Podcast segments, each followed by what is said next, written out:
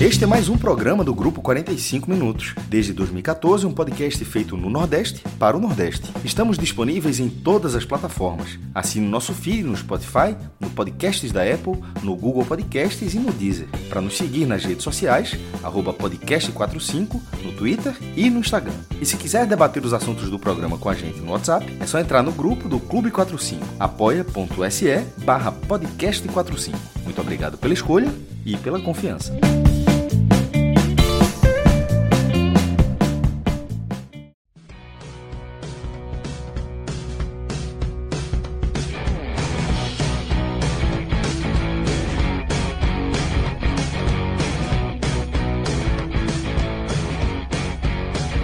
Sejam todos bem-vindos e bem-vindas a mais um podcast 45 minutos. Agora começando para valer, eu sou Fred Figueroa, divido esse programa com Tiago Minhoca, Cássio Zirpoli e temos como pauta principal o raio-x da Série A do Campeonato Brasileiro, que chegou na sua 14ª rodada com o Fortaleza mais uma vez inserido no contexto direto de luta por uma vaga na Libertadores, para sua terceira Libertadores consecutiva. Tá? Um time mostrando muita força, muita resiliência nos jogos dentro de casa, conseguindo vencer as dificuldades da partida. Hoje trabalhou muito para chegar numa vitória importantíssima, necessária, 1 a 0 sobre o Atlético Paranaense.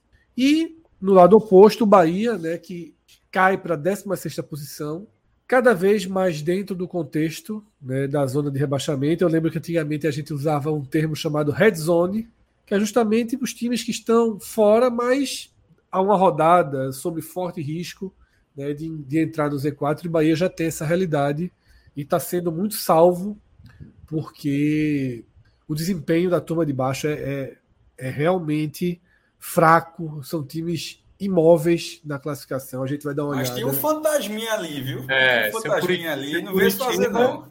Seu um Curitiba fantasma. agora é outro. É, meu, veja só, eu pergunto, a SAF é pra, deve ou não deve colocar dinheiro agora? Agora total. Agora ah, total. Tá certo, tá certo. Agora, Agora total. 100% É. do jogo, né? A gente te salvou naquele dia lá, viu? Salvou, salvou. Só, Tentou o induzir Curitiba a tava gente morto, tava, mas a gente dizia assim, pô, bicho, os caras vão largar o campeonato. Tipo, era, era, era uma coisa bem bizarra, né, meu? Era tipo 8, 9 rodadas, assim, era um Era negócio 10 muito rodadas, era mais da Dez décima rodada. Era, para analisar. Agora, a tabela é chata. A tabela do Coritiba, acho que o Coritiba, para fazer ponto Sim, agora, da- nos é. próximos quatro jogos, vai ter trabalho. Mas É. mesmo assim, mesmo que ele não faça, a tendência é que os outros também não façam. Ele É. conseguiu já encurtar. É Não, isso. mas deu lanterna, é já isso. passou dois. Já, na É. Coritiba, na verdade, já, já é concorrente mais do que o, o. América Mineiro nesse momento. Exatamente. Não, totalmente, totalmente. Isso é, é- é- Conseguiu, conseguiu entrar no campeonato com duas vitórias, né? Uhum. Dois confrontos diretos, né? Que era o mais importante, né? Que era o mais Exatamente. importante. Mas vamos, inclusive, começar por essa, por essa abordagem, já que vocês trouxeram, tá? Eu vou compartilhar aqui na tela o nosso dashboard, que não está Atualizado. 100% atualizado, tá? Ele não está 100% atualizado. O homem tá no, no peça teatral hoje, né? Exatamente. Pedro foi, foi levado. Diversificando a- o entretenimento. É, Mas para o contexto de baixo, tá tudo atualizadinho, tá? verdade. Então, para o contexto da zona de rebaixamento, a gente vai conseguir dar uma, uma mergulhada maior, certo? E mostrar essa, essa situação. Tá? Eu já vou aqui para ver o quadro geral. Ah, cara, tá aí. O Pedro já atualizou, Fred. Eu tinha solicitado para ele para identificar aonde estavam as equipes rebaixadas. Então, quem está aí com a pontuação em vermelho é quem foi rebaixado, entendeu? Então, por exemplo, se você clicar lá em 2007, 22, dá para saber quem é, né? Ali? Dá. Deixa Se eu clicar? clicar. 2007, 2007, 2007. Dá. Curitiba. Não, 2007 ali, ó. O 22 Ah, pontos. 2007. Quinto colocado. 22, né? É. Paraná Clube. Paraná foi rebaixado, tendo 22 pontos, era o quinto colocado em 14 Muito rodadas. boa atualização, viu, Minhoca? Você viu, né? Não, Muito fazendo boa, essa tríade aqui, eu, Cássio e, e- e basicamente Pedro, não tem para ninguém, não. Acho que no Brasil é Depois de MSN, esse trio aqui é imbatível. Eu tô, eu tô sendo colocado aí, meu amigo, a reboque, porque eu não tenho esses dados, não. A galera, inventa, a galera acha. Dá não, eu só tô aí. dando ideia. Eu só dei ah. ideia. Eu só dei ideia para. Ler o quadro é uma coisa, agora ter esse dado aí, eu respeito demais quem tem um dado desse aí, um, é. cara, um arquivo desse. É foda. Mas tá, já tem aí em vermelho, né? Mostrando a pontuação de quem foi rebaixado. E aí, de acordo com a rodada, dá para ver aonde estava cada rebaixado ao final da 38 rodada. Meu amigo, o que, é que aconteceu com o quinto lugar ali de 2007? É, não é isso, o Paraná, a gente acabou de mostrar. É o Paraná, é o Paraná. É. Paraná. Só fez 17 mas, assim, ó, mas, mas se você colocar nessa rodada assim, cadê 2018? Esse 19 é o esporte, vocês estão ligados, né? Esse 2018 é esse, que tem de 19. 18, do lado, do lado, do lado. Esse 19? Esse é, esse é o esporte. Não, mas é o esporte, é. Isso é esporte. Esporte, é, esporte, é, esporte. E eu estava até melhor do que isso. Isso aí, esse décimo lugar é quando já começa a, a perder. Pós-Copa, né? É, já é, chegou, chegou, é. chegou a ter uma colocação melhor do que essa. Acho que aí, foi exato. Eu não sei se foi no décimo, na 13 terceira ou 14 quarta rodada que o esporte perde para o Ceará. E o vigésimo é o Ceará. E o oito ali é o Ceará. Exatamente. Isso. Exatamente. Então vamos dar essa olhada aqui, tá? Na posição do Bahia. Eu marquei aqui agora a posição do Bahia né, na 16 posição. E o Bahia tem, de fato, uma das piores pontuações que um décimo, que um décimo sexto já teve. Tá? Junto com acima só de 2019 e junto com 2020, né, com, 2000, com 2015, 2014. Só que dentro daquela, daquele número bem importante que Pedro sempre destaca, Minhoca, a gente tem essa red zone que eu chamo, com a média de pontuação muito abaixo. Né? O 17 colocado é o pior 17 colocado da história. Tá? Com a média, tem 11 pontos e 3 pontos abaixo da média de um 17 colocado na quarta rodada. Isso diz muita coisa, né? É isso, basicamente, que dá o maior, o maior, a maior proteção ao Bahia, né? o maior oxigênio ao Bahia e que a gente está falando do Curitiba que recoloca o Curitiba no jogo, né? Porque um time que, que teve uma pontuação mínima, com duas vitórias, consegue inclusive se aproximar. Mas o primeiro, a primeira observação é essa, né, Miel? O campeonato chega com 14 jogos e a gente tem um pior 17 da história, né? Com três pontos abaixo da, da média. Da, da média. Não, e se você perceber, é, Fred, a gente cita muito lá no caso da Série B, né? O quanto esse ano o receio de 2023 ser, ser tal qual 2012. E eu vejo que o 2023 da Série A lembra muito 2019, né? E aí é que tá. O ritmo de pontos do Botafogo lembra muito aquele retorno do Flamengo em que o Flamengo praticamente não deixava escapar ponto para ninguém, né? Pouquíssimas equipes tiraram ponto. Acho que o Flamengo chegou quase um turno inteiro sem perder. Uh, eu acho que foi perder na última rodada para o Santos, ali no, no, retorno. E a gente está tendo o desenho de agora parecido com 2019, onde a pontuação dali do pessoal do meio para cima está mais elevada, né? Que daqui a pouco a gente vai falar, embora ainda, só para explicar, né? Ainda não está atualizado ali das partidas que a gente teve hoje, né? Do, da Isso. tarde e da noite. Mas no pessoal de baixo, que já está todo mundo igualado, dá para ver que o ritmo de pontos está muito baixo, porque a gente está vendo equipes sem conseguir sequer ter uma sequência. Curiosamente, a equipe da parte de baixo que tem melhor sequência era o até então lanterna do campeonato, que é o Curitiba, que ele sai de praticamente uma situação praticamente irreversível para entrar no campeonato. E mesmo essa equipe ainda tem uma boa distância, porque no Z4 essa pontuação ela não eleva tanto, ela vai começar a elevar no, no, no retorno, geralmente, quando começam as equipes ir para o tudo ou nada, né? Então, se tiver enfrentando o líder do campeonato, enfrentando uma equipe ali que está para o Libertadores, essas equipes se lançam muito mais ao ataque, se arriscam muito mais e faz com que, historicamente é assim, a média do Z4 evolua comparado ao que é o primeiro turno. Então está bem abaixo essa situação. Você vê um Vasco estagnado, você vê um Bahia que teve nos últimos jogos apenas, é um apenas assim, né? Um apenas com asterisco, né? Que foi a vitória sobre o Palmeiras. Então, assim, é um time que não vem somando muitos pontos. Não à toa, o Santos e o Corinthians, que venceram nessa rodada, praticamente deram uma respirada muito grande. Uh, você teve o caso aí também do próprio Goiás, né? O Goiás até está caindo por terra aquela nossa fala, porque o Goiás jogou hoje de, manhã, hoje de manhã, ninguém acho que estava sabendo desse jogo e perdeu a partida, apesar de ter tido muita contestação. No último lance. É, com um pênalti bem, bem questionável para eu não acho que foi pênalti, mas em todo caso é, é um Z4 e ali um 17, um 16 que não consegue muitas vezes aproveitar uma sequência. Vou dar um outro exemplo. Esse duelo Cuiabá e Bahia, ele foi muito bom para todas as outras equipes. Todas as outras, porque o Cuiabá não se distanciou, o Bahia não saiu dessa disputa e todo mundo ficou feliz. Para Bahia e para Cuiabá foi ruim. O Cuiabá, por exemplo, perdeu uma grande chance de abrir uma boa vantagem e o Bahia perdeu uma grande chance de se distanciar mais ainda desse Z4. Então tá realmente uma zona de rebaixamento bem difícil de ter sequência positiva e por isso que a gente vê bem estagnado. Tá praticamente aquele outro bloco, apesar de que não sei o que, é que vai acontecer. Ainda é muito cedo para dizer Santos e Corinthians estão saindo desse bloco. É, é muito cedo. É muito cedo ainda, né? Sobretudo, é, é, é... Veja só, o Corinthians a gente sempre viu uma capacidade de desempenho até melhor que a do Santos, né? E nessa rodada, a vitória do Corinthians, por exemplo, é uma vitória muito, muito Sim. mais contundente do que a do Santos. O Corinthians foi no Mineirão, ganhou do Atlético Mineiro. Soube... E fez uma partida, tomou uma pressão que seria natural, mas fez uma partida equilibrada, tá? Assim, fez, dentro, fez, dentro, fez. dentro do, que, do que da fase que, que em que se encontra é, das, das, limitações que o time vem tendo, problemas, enfim. Acho que fez uma partida competitiva, uma vitória bem, bem merecida lá no Mineirão. E assim, é o tipo de resultado que quantos dali vão conseguir, assim, um resultado como Verdade. esse? Exatamente. Não é só, ele arrumou três pontos, ele arrumou três pontos, porque, por exemplo, o Coritiba, os, os seis pontos que o Coritiba arrumou são os seis pontos que todo mundo acha que pode arrumar. Que o Coritiba, é. que o Coritiba, quando for pegar o América, acha que pode, embora tenha até perdido. Embora, quando for pegar o, o o Goiás acha que pode, mas é três pontos fora dessa bolha, da bolha entre, entre os clubes que estão brigando. Quantos vão conseguir ali ir lá para a parte de cima da tabela e tirar três pontos do Atlético Mineiro?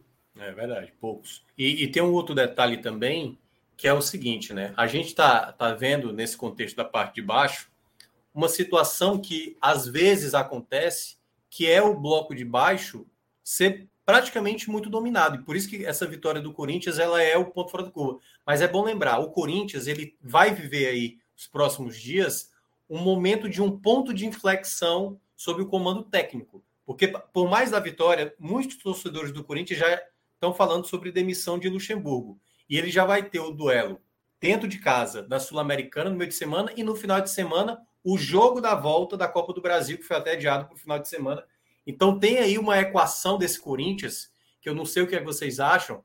Eu acho que o Corinthians, quanto mais tempo ele fica com o Luxemburgo, eu acho que isso é até bom para o Bahia, entendeu? Isso é bom para o Bahia. Porque eu acho que o Corinthians, a próxima cartada dele, vai ser um treinador, eu acho que, que consegue apresentar a melhor qualidade. Por isso parece estar muito dependente de um atleta, que a gente falava do Goiás do ano passado, né?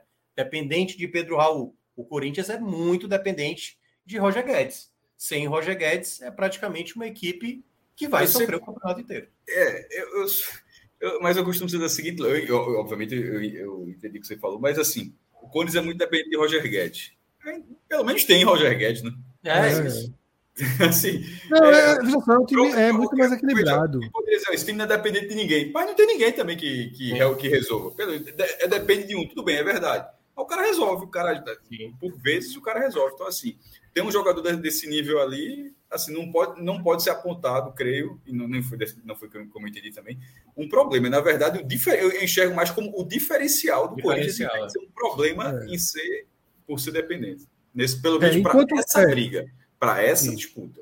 Enquanto o Corinthians, por exemplo, teve uma vitória contra o Dente, o Santos teve uma vitória conturbadíssima né, contra o Goiás, abriu 3 a 1 levou 3 a 3 um pênalti bem contestável marcado para o Santos no apagar das luzes, né? Um time que está com punição de torcida, tá até com a punição de ter que sair da Vila Belmiro. Não sei se ele vai conseguir reverter, mas tendo que jogar 150 quilômetros fora da vila, de portões fechados.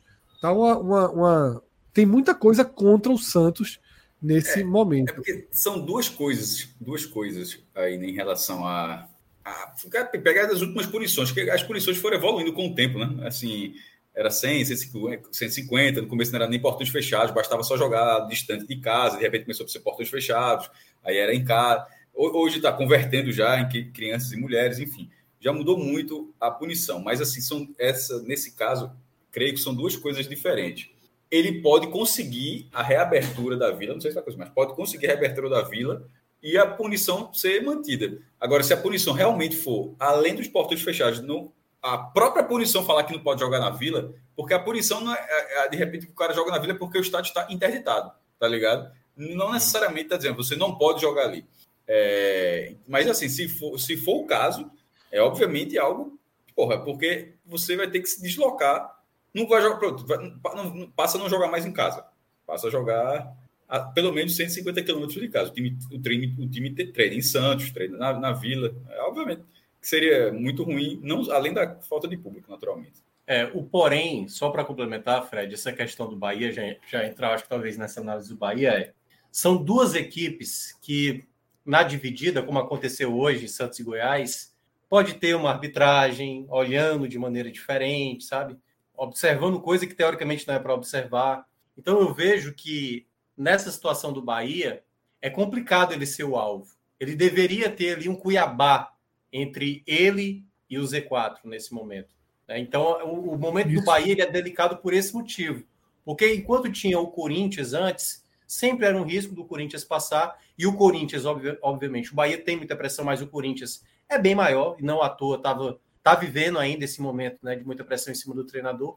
Então, esse momento para o Bahia é um momento muito delicado, muito delicado, porque as próximas rodadas, é bom lembrar que, eu não sei se é na próxima ou daqui a duas rodadas, a gente vai ter esse duelo, que é Bahia e Corinthians, que é um jogo fundamental, assim, fundamental para o Bahia não desperdiçar, né? Que é como a gente acabou de citar da questão do, do Curitiba. O Bahia já, já empatou em casa com Goiás, Quanto mais você vai vendo a classificação, você vê que foram dois pontos desperdiçados e até agora, né, o time de Paiva não consegue muitas vezes sobressair. Vai ter também o efeito Copa do Brasil agora no meio de semana para o Bahia, o que pode aumentar mais ainda a pressão em cima de Paiva, né? Porque assim, é uma pressão que já até sobressaiu, né? Já é uma pressão louca, né? É, para a diretoria, para tudo, por tudo mais. Bahia fez uma grande aquisição no mercado, mais uma, né? assim, das. Nesse, das... É nisso aí o Bahia vai sobressair em relação ao Goiás. É, só... Trazer Gilberto, por exemplo, é. grande aquisição. Principalmente você tendo Cicinho como a opção hoje, né? Que como vem utilizando. Mas eu ainda acho que o problema não é só peças do Bahia. Eu vejo que Paiva muitas vezes não, não consegue totalmente. dar estabilidade, Fred. O time totalmente, não tem estabilidade. É. Porque muitas vezes está lá com resultado até bom. No caso do Cuiabá, saiu atrás, depois foi buscar um empate. Mas você não vê o Bahia, às vezes, sair do, do jogo sem ser vazado, por exemplo. A gente cita sempre o caso do esporte de alguns anos atrás, que terminou com uma defesa absurda. É claro que é muito raro acontecer de uma equipe ser rebaixada com a média de gols que o esporte sofreu quando foi a última vez rebaixado.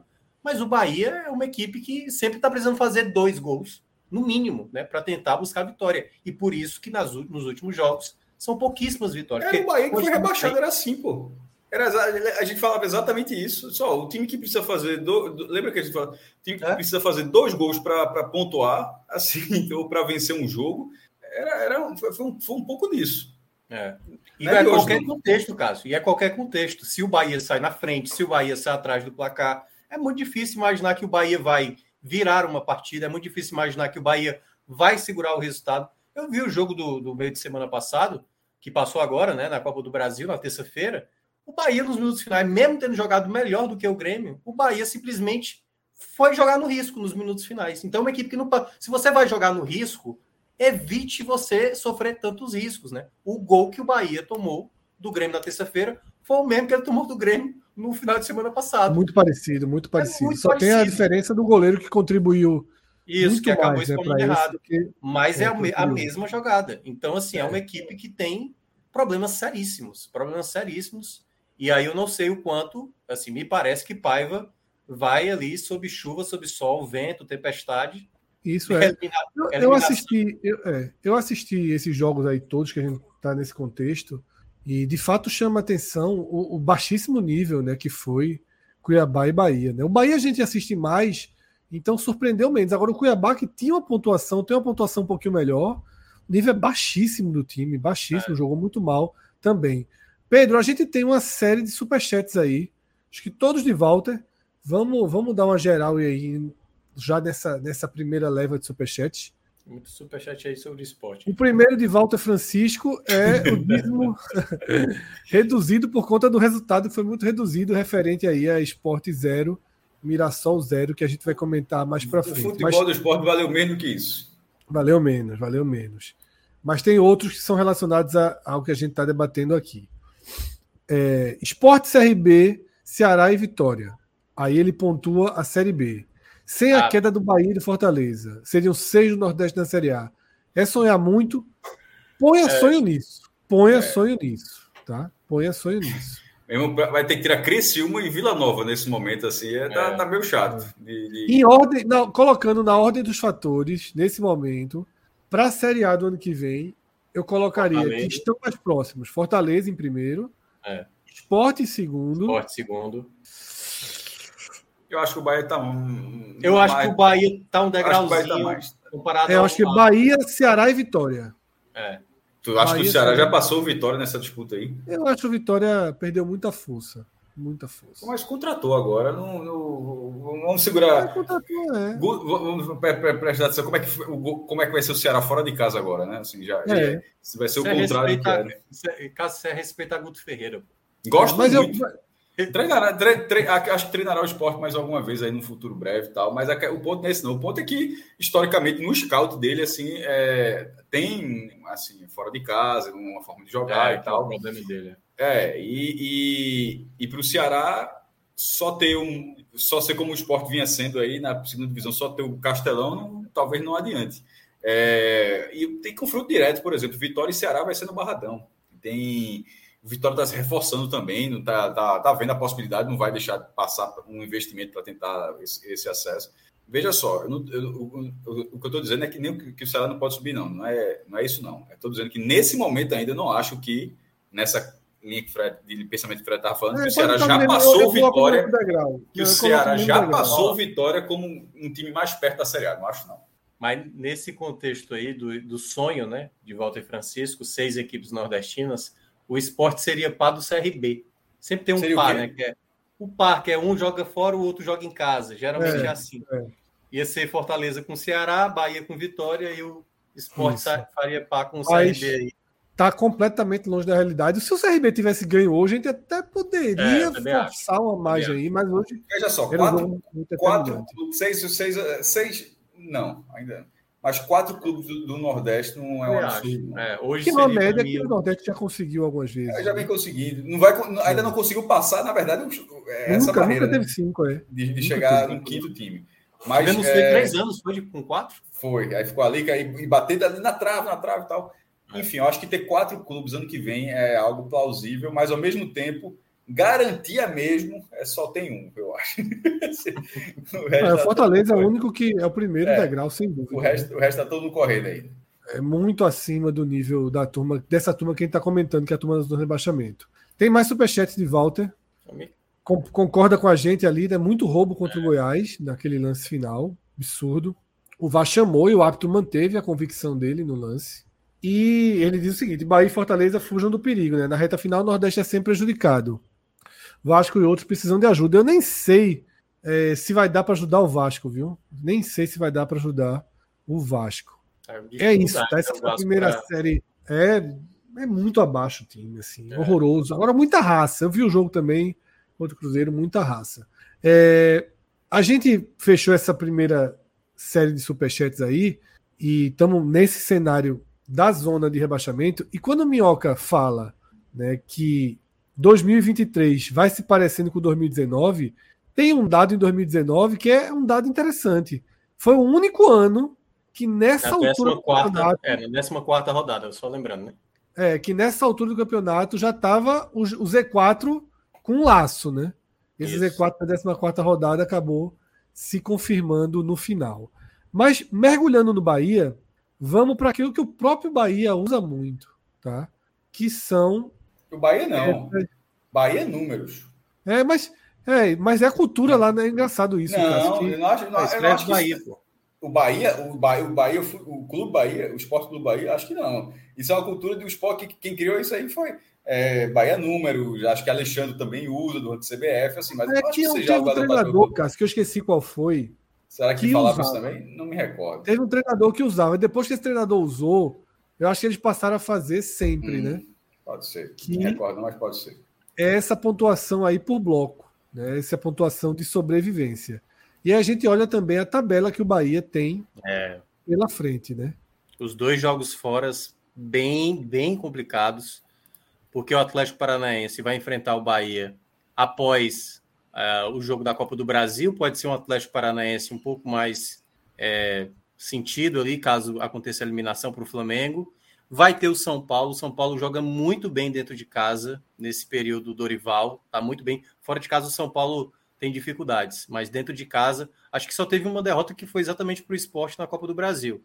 E os dois jogos em casa do Bahia é, mas é assim, é vida ou morte, total, vida, total. É, tem que ser três pontos assim nos dois jogos, porque a partir do momento e não que você são não... fáceis, viu? Esse América Mineiro para mim é meio é um mistério, sabe? Porque tá muito direitinho na Copa do Brasil, é. muito direitinho na Sul-Americana e na Série A parece estar tá pagando a conta lembra, disso tudo, né?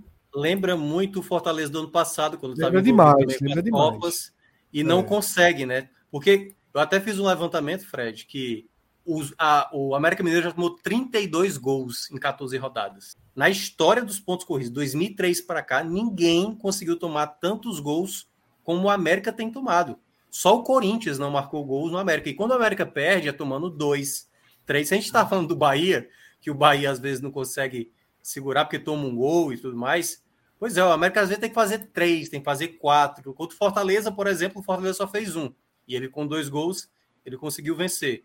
Mas são dois jogos para o Bahia para não entrar no, no, no, Z4, né? Eu vejo como obrigatórios, assim. Claro que tudo vai depender do contexto aí, mas você tem ali o Goiás, vez ou outra, consegue um resultado onde pouca gente espera, como foi vencer, por, no, no caso, Botafogo. Se tivesse. Houve um momento hoje do jogo, Fred, Santos e Goiás, que o torcedor do Bahia ficou sério.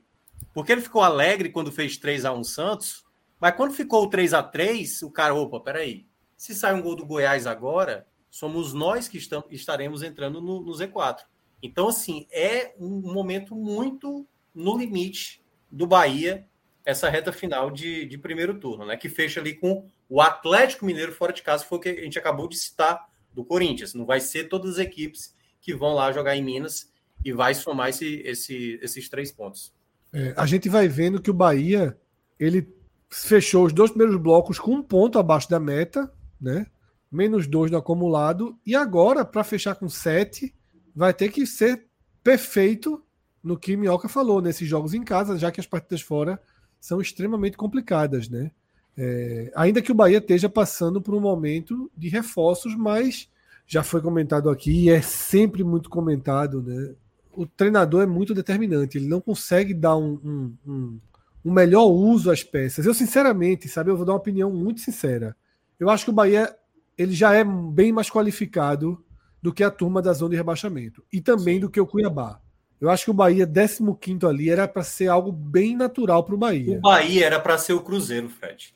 Também. O Bahia era para ter feito uma é. campanha de Cruzeiro. Não é para ser nada de primeira tabela, jogando futebol, como às vezes o Fortaleza consegue ser mais consistente, mas não é para ter tanto desespero. É por isso que às vezes eu vejo que a crítica em cima do Bahia, e aí de novo para passar para você, é muito pelo contexto de, cara, quem é que tem o um elenco um Ademir hoje, entendeu? Exatamente. Tem, um Goiás não tem, um Curitiba não tem, o Bahia tem. O Bahia Gilberto, tem um Ademir. Né, pois é. E aí eu acho que recai muito o, quanto, Só que... o quanto, o quanto vão passar Intocável, pano, né? né? Intocável, né? Isso é muito complicado, né? Isso é muito complicado, porque a turma vai se arrumando, vai se ajeitando, enquanto o Bahia fica nesse, nesse cenário, né? Mais algum ponto, Mioca, que você quer ver dessa parte de baixo da, da classificação? Não, era basicamente mostrar, bom, a gente está, hoje, nesse momento, a meta da permanência aí está menos seis, né? Nesse terceiro Isso. bloco aí. É. Ou seja, ele precisa tentar zerar, né? Pelo menos zerar, porque já foi menos um no primeiro, menos um no segundo, Zerar nesse aí é. é Zerar seria um lucro enorme, né? Zerar é, nesse é, seria um é tentar enorme. vencer os dois jogos em casa, né? É tentar é, vencer. Porque a gente já mostrou que, apesar do Bahia estar com menos dois, o Z4 está com menos 3, né? O 17 colocado em relação à média histórica. Então, esses menos 2 do Bahia estão sendo suficientes para deixar o Bahia fora do Z4, mas está naquela, está por um jogo, está por um resultado ruim. Isso é muito, muito perigoso. É. Tá? E aí, só para rapidinho, Fred. Até porque, perceba, se o Bahia não faz esses seis pontos aí no bloco 3, o começo do bloco 4, olha aí, Cássio. Atlético Mineiro fora, Red Bull Bragantino, que voltou muito bem da pausa da data FIFA, e o Botafogo, onde o Botafogo até então está 100% jogando lá no Rio de Janeiro. Então, esse começo do bloco 4 é um alto risco se você não faz os seis pontos em casa, de você entrar no Z4. Então, é, é o momento fundamental, essa reta final de primeiro turno. Olha só, e sou repetitivo, mas foda-se, meu irmão. Assim, se o Bahia entrar, o trabalho é outro, porra. Se o Bahia entrar na zona de rebaixamento, tá ali. Veja só, 16 vai lá, vai, tá indo para Porto Alegre para tentar lá, chegar na semifinal pela primeira vez, tal, tal, tal, e tá ali ignorando que tem uma pressão. Caso entre, o ambiente é completamente diferente, a pressão é completamente diferente. É assim todas as vezes. Eu não sei por que a galera fica achando que na próxima será diferente.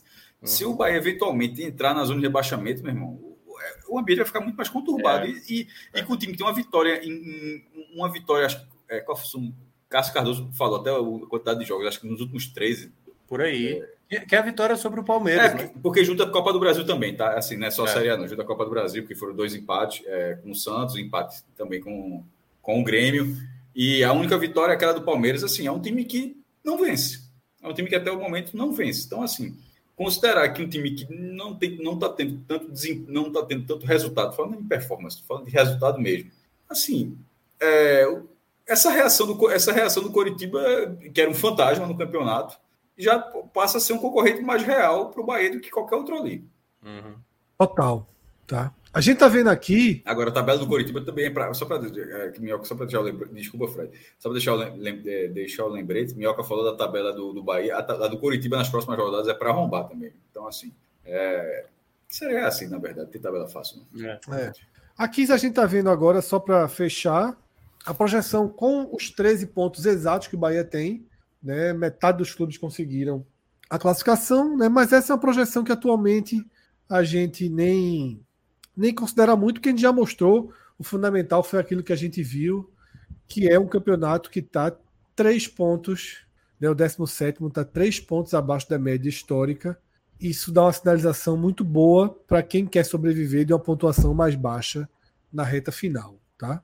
Então, dessa forma, a gente passa a primeira régua aqui, né, que foi justamente na análise da sobrevivência, na análise da luta pela sobrevivência, na qual o Bahia está inserido, e se inseriu e mergulhou de uma vez por todas com um empate em 1 a 1 no sábado contra o Cuiabá, né? um golzinho contra do Cuiabá, bom cruzamento do Bahia, mas o gol foi contra, num dia que uma tarde que o Bahia criou muito pouco, mas que se nivelou por baixo com o Cuiabá.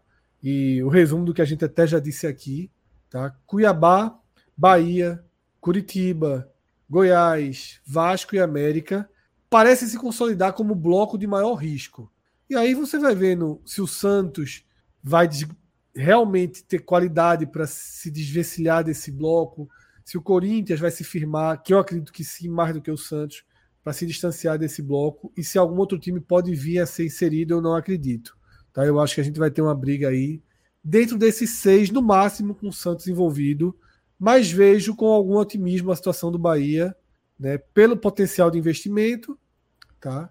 E fundamentalmente, mais até do que o potencial de investimento do Bahia, pela ruindade dos adversários. Né? A única observação que eu faço é um cuidado com o América Mineiro, que a gente lista aqui, vive algo parecido com Fortaleza do ano passado, joga muito melhor nas Copas do que no Brasileiro. Isso pode em algum momento se canalizar para o brasileiro e o time reagir, ainda mais numa, numa disputa tão de tão pouca exigência de pontuação, tá? E o Curitiba pela questão SAF, né? Pode acabar havendo aí essa reagidinha do Curitiba na hora da janela foi fundamental para revigorar a é. possibilidade de, de investimento e de mudar a cara do time. Então, esse é o desenho que a gente tem nesse momento do Bahia e do contexto da zona de rebaixamento. Minhoca, vamos falar um pouco do que aconteceu hoje no Castelão, tá?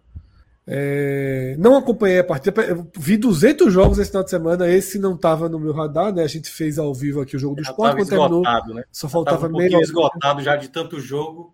Exatamente, eu preferi dar uma dormida para estar tá mais vivo aqui agora, né? Mas quando eu fui dormir, o Fortaleza já tinha feito o gol, né? Já estava na frente, que você falasse um pouquinho desse desse resultado, né? Resultado importante que leva o Fortaleza para sétima posição do brasileiro com 23 pontos, né?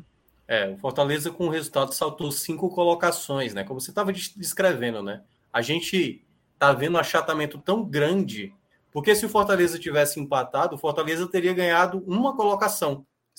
Só, só ganharia a, a, posição do Atlético Mineiro. Aliás, do Atlético, não, acho que é décima, seria décima colocação. É, ia ficar na frente do Atlético Mineiro e do Cruzeiro.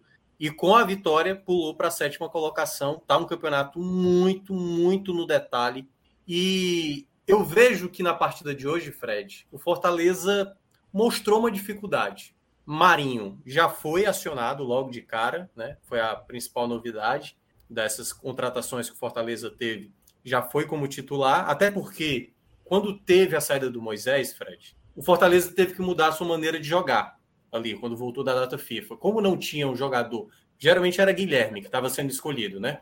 Só que o Guilherme, ele tecnicamente se atrapalha, não tem a mesma qualidade do Moisés de conduzir a bola, de ser o cara do um contra um que o Moisés tem de maneira mais destacada.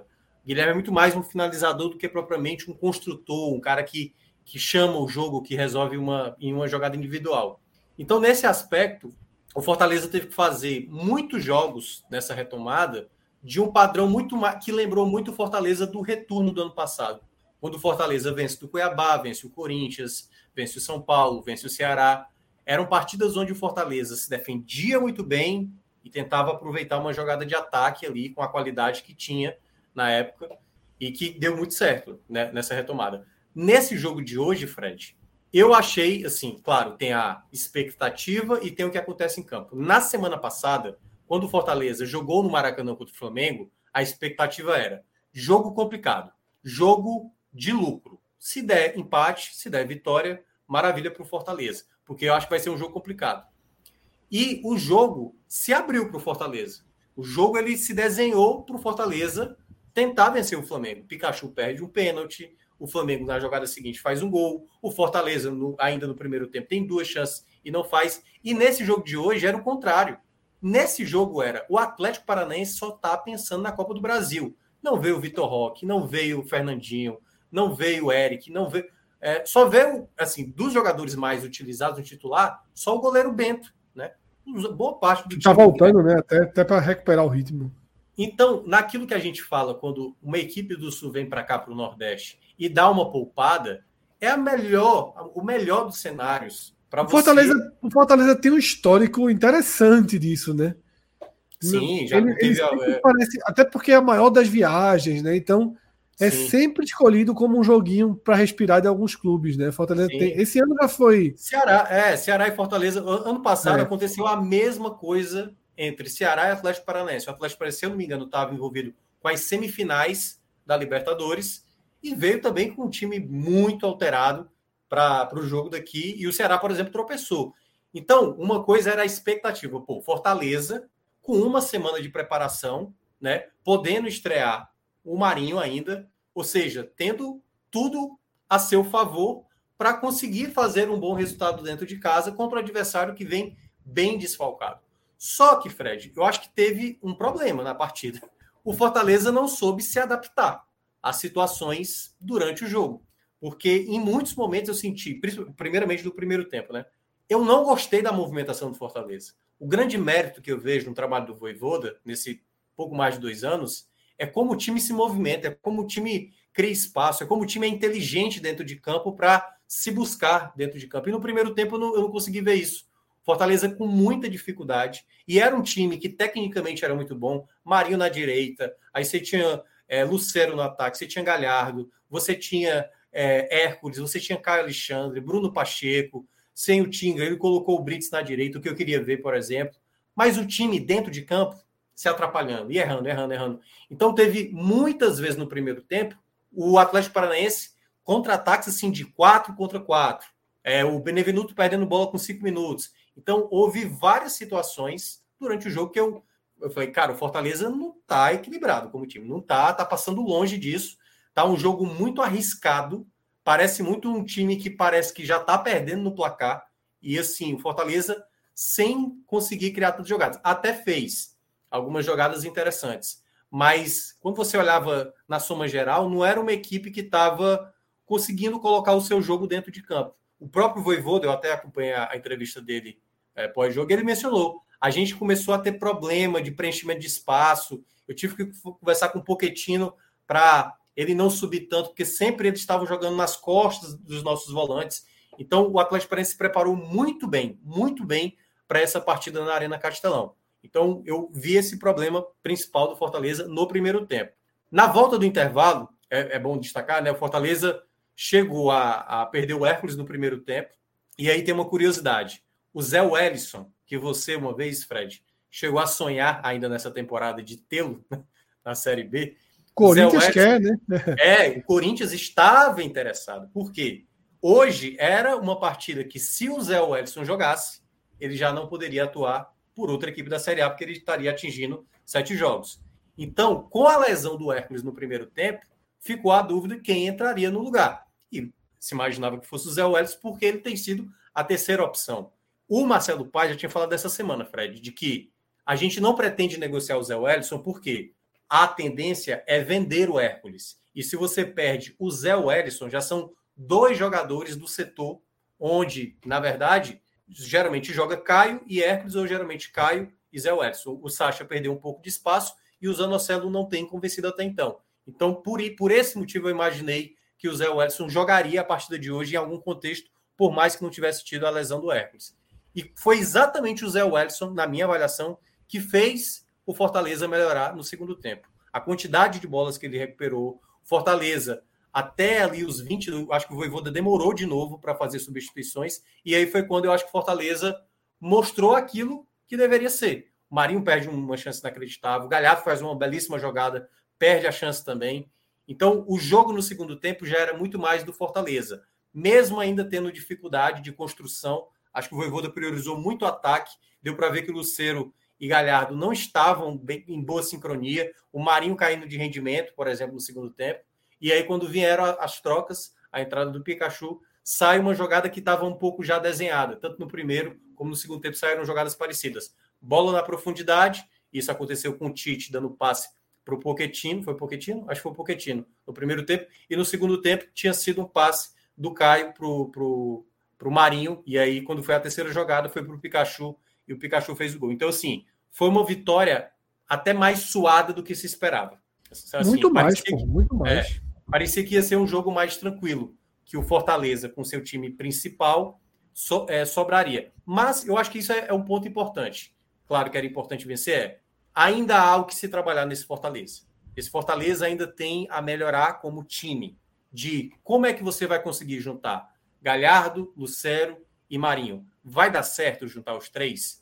Porque alguém vai precisar se desdobrar. Por exemplo, quando o Flamengo, né, o Dorival fez Pedro com o Gabigol, o Gabigol teve que sair um pouco mais da área. Alguém vai ter que se desdobrar nesse ataque. E se por acaso isso não encaixar, o Voivoda ele tem que se desprender dessa ideia de um time mais qualificado, mas talvez sem o equilíbrio necessário.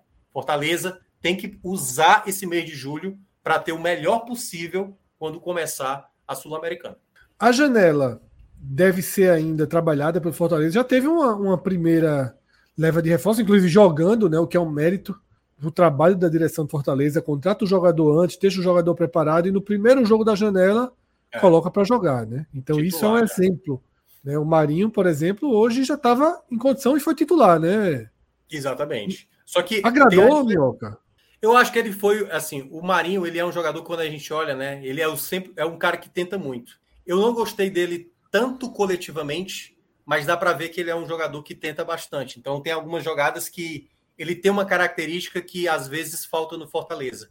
Eu acho que ainda precisa ele acertar posicionamento. Eu não gostei do primeiro tempo a movimentação dele. Então ele, Luceiro e Galhardo não tinham um bom encaixe de movimentação para defender. Às vezes até na hora do ataque que um passa e o outro, o outro finge que vai chutar e, e dá o passe. Então, acho que ainda não está totalmente acertado esse ataque. Mas eu acho que ele fez uma partida ok, certo? É aquele Marinho que, se é essa partida no Flamengo, seria vaiado, se é na época do Santos, não, tá ali. Partida ok do Marinho, nada desastroso, e eu acho que foi isso. Não foi uma partida desastrosa, não foi uma partida espetacular, mas foi uma partida de muita entrega. Deu para ver isso no Fortaleza. Mas, você citou essa questão da janela, muito se fala que Fortaleza precisa ter um outro jogador pela esquerda, né? Como se o Fortaleza jogasse com dois caras abertos, Marinho e mais alguém. E aí tendo ali o ataque. Eu acho que o Voivoda, nesse período de dois anos, ele nunca demonstrou gostar de jogar com dois caras abertos, um centroavante e um meia, que é até mais ofensivo, que no caso é o Galhardo. Eu acho que ele não vai adotar isso. Pode até chegar um jogador para esse lado esquerdo. Mas ele fazendo isso, ele vai ter que abrir mão ou do Galhardo, ou do Lucero, ou do Marinho, eu não acho que ele vai fazer um quarteto muito técnico, com não, tanta ofensividade, sem ter o equilíbrio necessário, às vezes, para se defender. Eu acho que o Voivoda, na cabeça dele, ele imagina um time mais. Mas é um treinador que faz o elenco jogar, né, Minhoca? É. Então você tem ali 16, 17, 18 jogadores que estão estão sempre jogando, né? Então pode acontecer de ter um jogador nesse, nesse perfil. Tá? A gente tem um superchat, Pedro, do caminho. Do caminho? É, o, ah, o caminho. O caminho. Valeu pela força. E ele diz o seguinte: na programação, na programação dos times do eixo, sempre tem essa poupada aqui para o Fortaleza e espero que se mantenham assim. Tá? O que a gente falou, de fato, o Fortaleza tem uma, uma vez por outra, tem uma, uma é. um bônus desse né, na caminhada. E é natural, veja só. O campeonato brasileiro de 38 rodadas, ele tem essas curvas do caminho tem a questão geográfica como parte do contexto. O desgaste, as horas de voo. O Fortaleza ele é massacrado por isso. Ele é massacrado nas suas próprias viagens. Então, de certa forma, esses, essas rodadas bônus, né, com times tirando, tirando um pouquinho o pé, acaba acaba dando uma, uma compensada e o Fortaleza aproveita muito bem. Teve um 4, foi contra quem aquele 4 a 2 esse ano? Tá me fugindo aqui. Contra o Fluminense. Fluminense. Contra o Fluminense, que também foi né, bem modificado é. para o Castelão. Tá? Que até então, é, para mim, eu considero a maior atuação do Fortaleza. E até quando eu uso como parâmetro, até para criticar. Foi uma chance atrás da outra naquele dia mesmo. É, porque aquele jogo do, do Fluminense, eu acho que dificilmente o Fortaleza vai repetir no ano.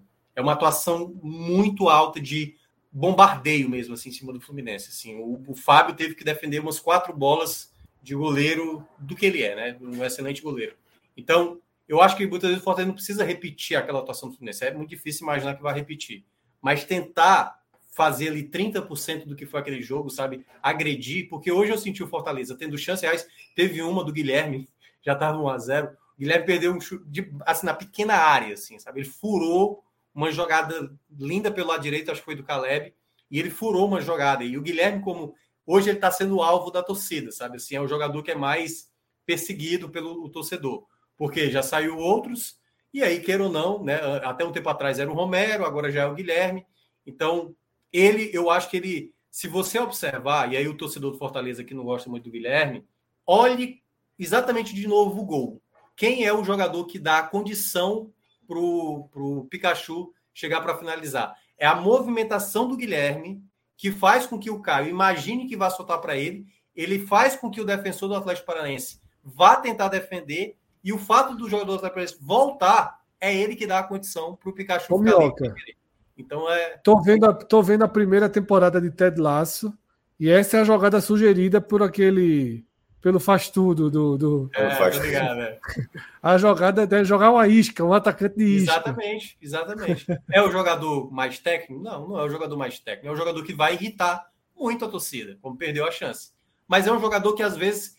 É isso que eu estava citando do Marinho, Galhardo e Lucero. A movimentação. Essa movimentação do Guilherme, ela faz com que abra espaço para alguém. o problema foi... do Guilherme é o preço, Mioca. Muito, ele é muito valorizado, ele não entrega o problema Porque... dele foi ter feito ser da filha da, da Série B. Aí custou... É, jogou demais no esporte naquela Série B e distorceu a realidade dele, é. tá? Renato Abreu, inclusive torcedor do Fortaleza, está aqui com a camisa do Fortaleza, diz o seguinte: Guilherme ajudaria na ilha. deveriam negociar. Ajudaria, ajudaria. Né? Ajudaria muito o esporte, né? mesmo sendo um cara que eu tenho a consciência de que 2019 não se repetiria, mas no esporte ajudaria.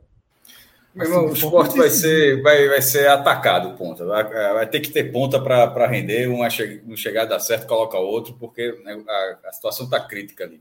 É. Crítica. Mas Guilherme ajudaria muito. Até, até tem, né? A gente debateu muito, não chegou a vir no programa, né? Mas com Cássio Cardoso, comigo no Twitter, a notícia essa semana, né? Da, que na visão, na, na, tentativa dos empresários de Juba de chegar nesse acordo, né, vazaram essa informação de que o Bahia chegou ali no teto né, da proposta para ter Juba agora, e que é um valor que é mais ou menos o que o esporte vinha pedindo. Tá? O esporte queria 5 milhões, o Bahia chegou ali em 4 milhões e pouquinho, né, 800 mil dólares mais ou menos, mas é, pelo menos nas, nas versões oficiais da, da diretoria do esporte, não vai ser fechado o acordo. Mas, por exemplo, com um dinheiro desse, você poderia ter aí um, uma quantidade razoável né, de, de, de investimento para dar, um, dar o suporte até dezembro. Então, o Guilherme poderia ser, caso Fortaleza tivesse interesse, e dividindo o salário, o esporte não teria condição de pagar o que Fortaleza paga, Guilherme. Eu também não sei se Fortaleza já divide alguma coisa com o Grêmio. É, se dividir, talvez talvez caiba, né? Porque o Guilherme estava com um salário estratosférico no Grêmio tá? estratosférico. Mas teria uma porta para isso se o esporte né, negociasse Juba agora na, na janela, né, atendendo aí essa, esse último pedido do Bahia. Mas voltando aqui para o Fortaleza, a gente está vendo na tela já há algum tempo é, as campanhas semelhantes, né? times que tinham 23 pontos nessa 14 rodada. E olha a quantidade de time que ficou no G4, tá? Olha a quantidade de times que ficou no G4. São né, de 16 times com essa pontuação, 7 terminaram entre os quatro. Tá? E 9 entre os seis.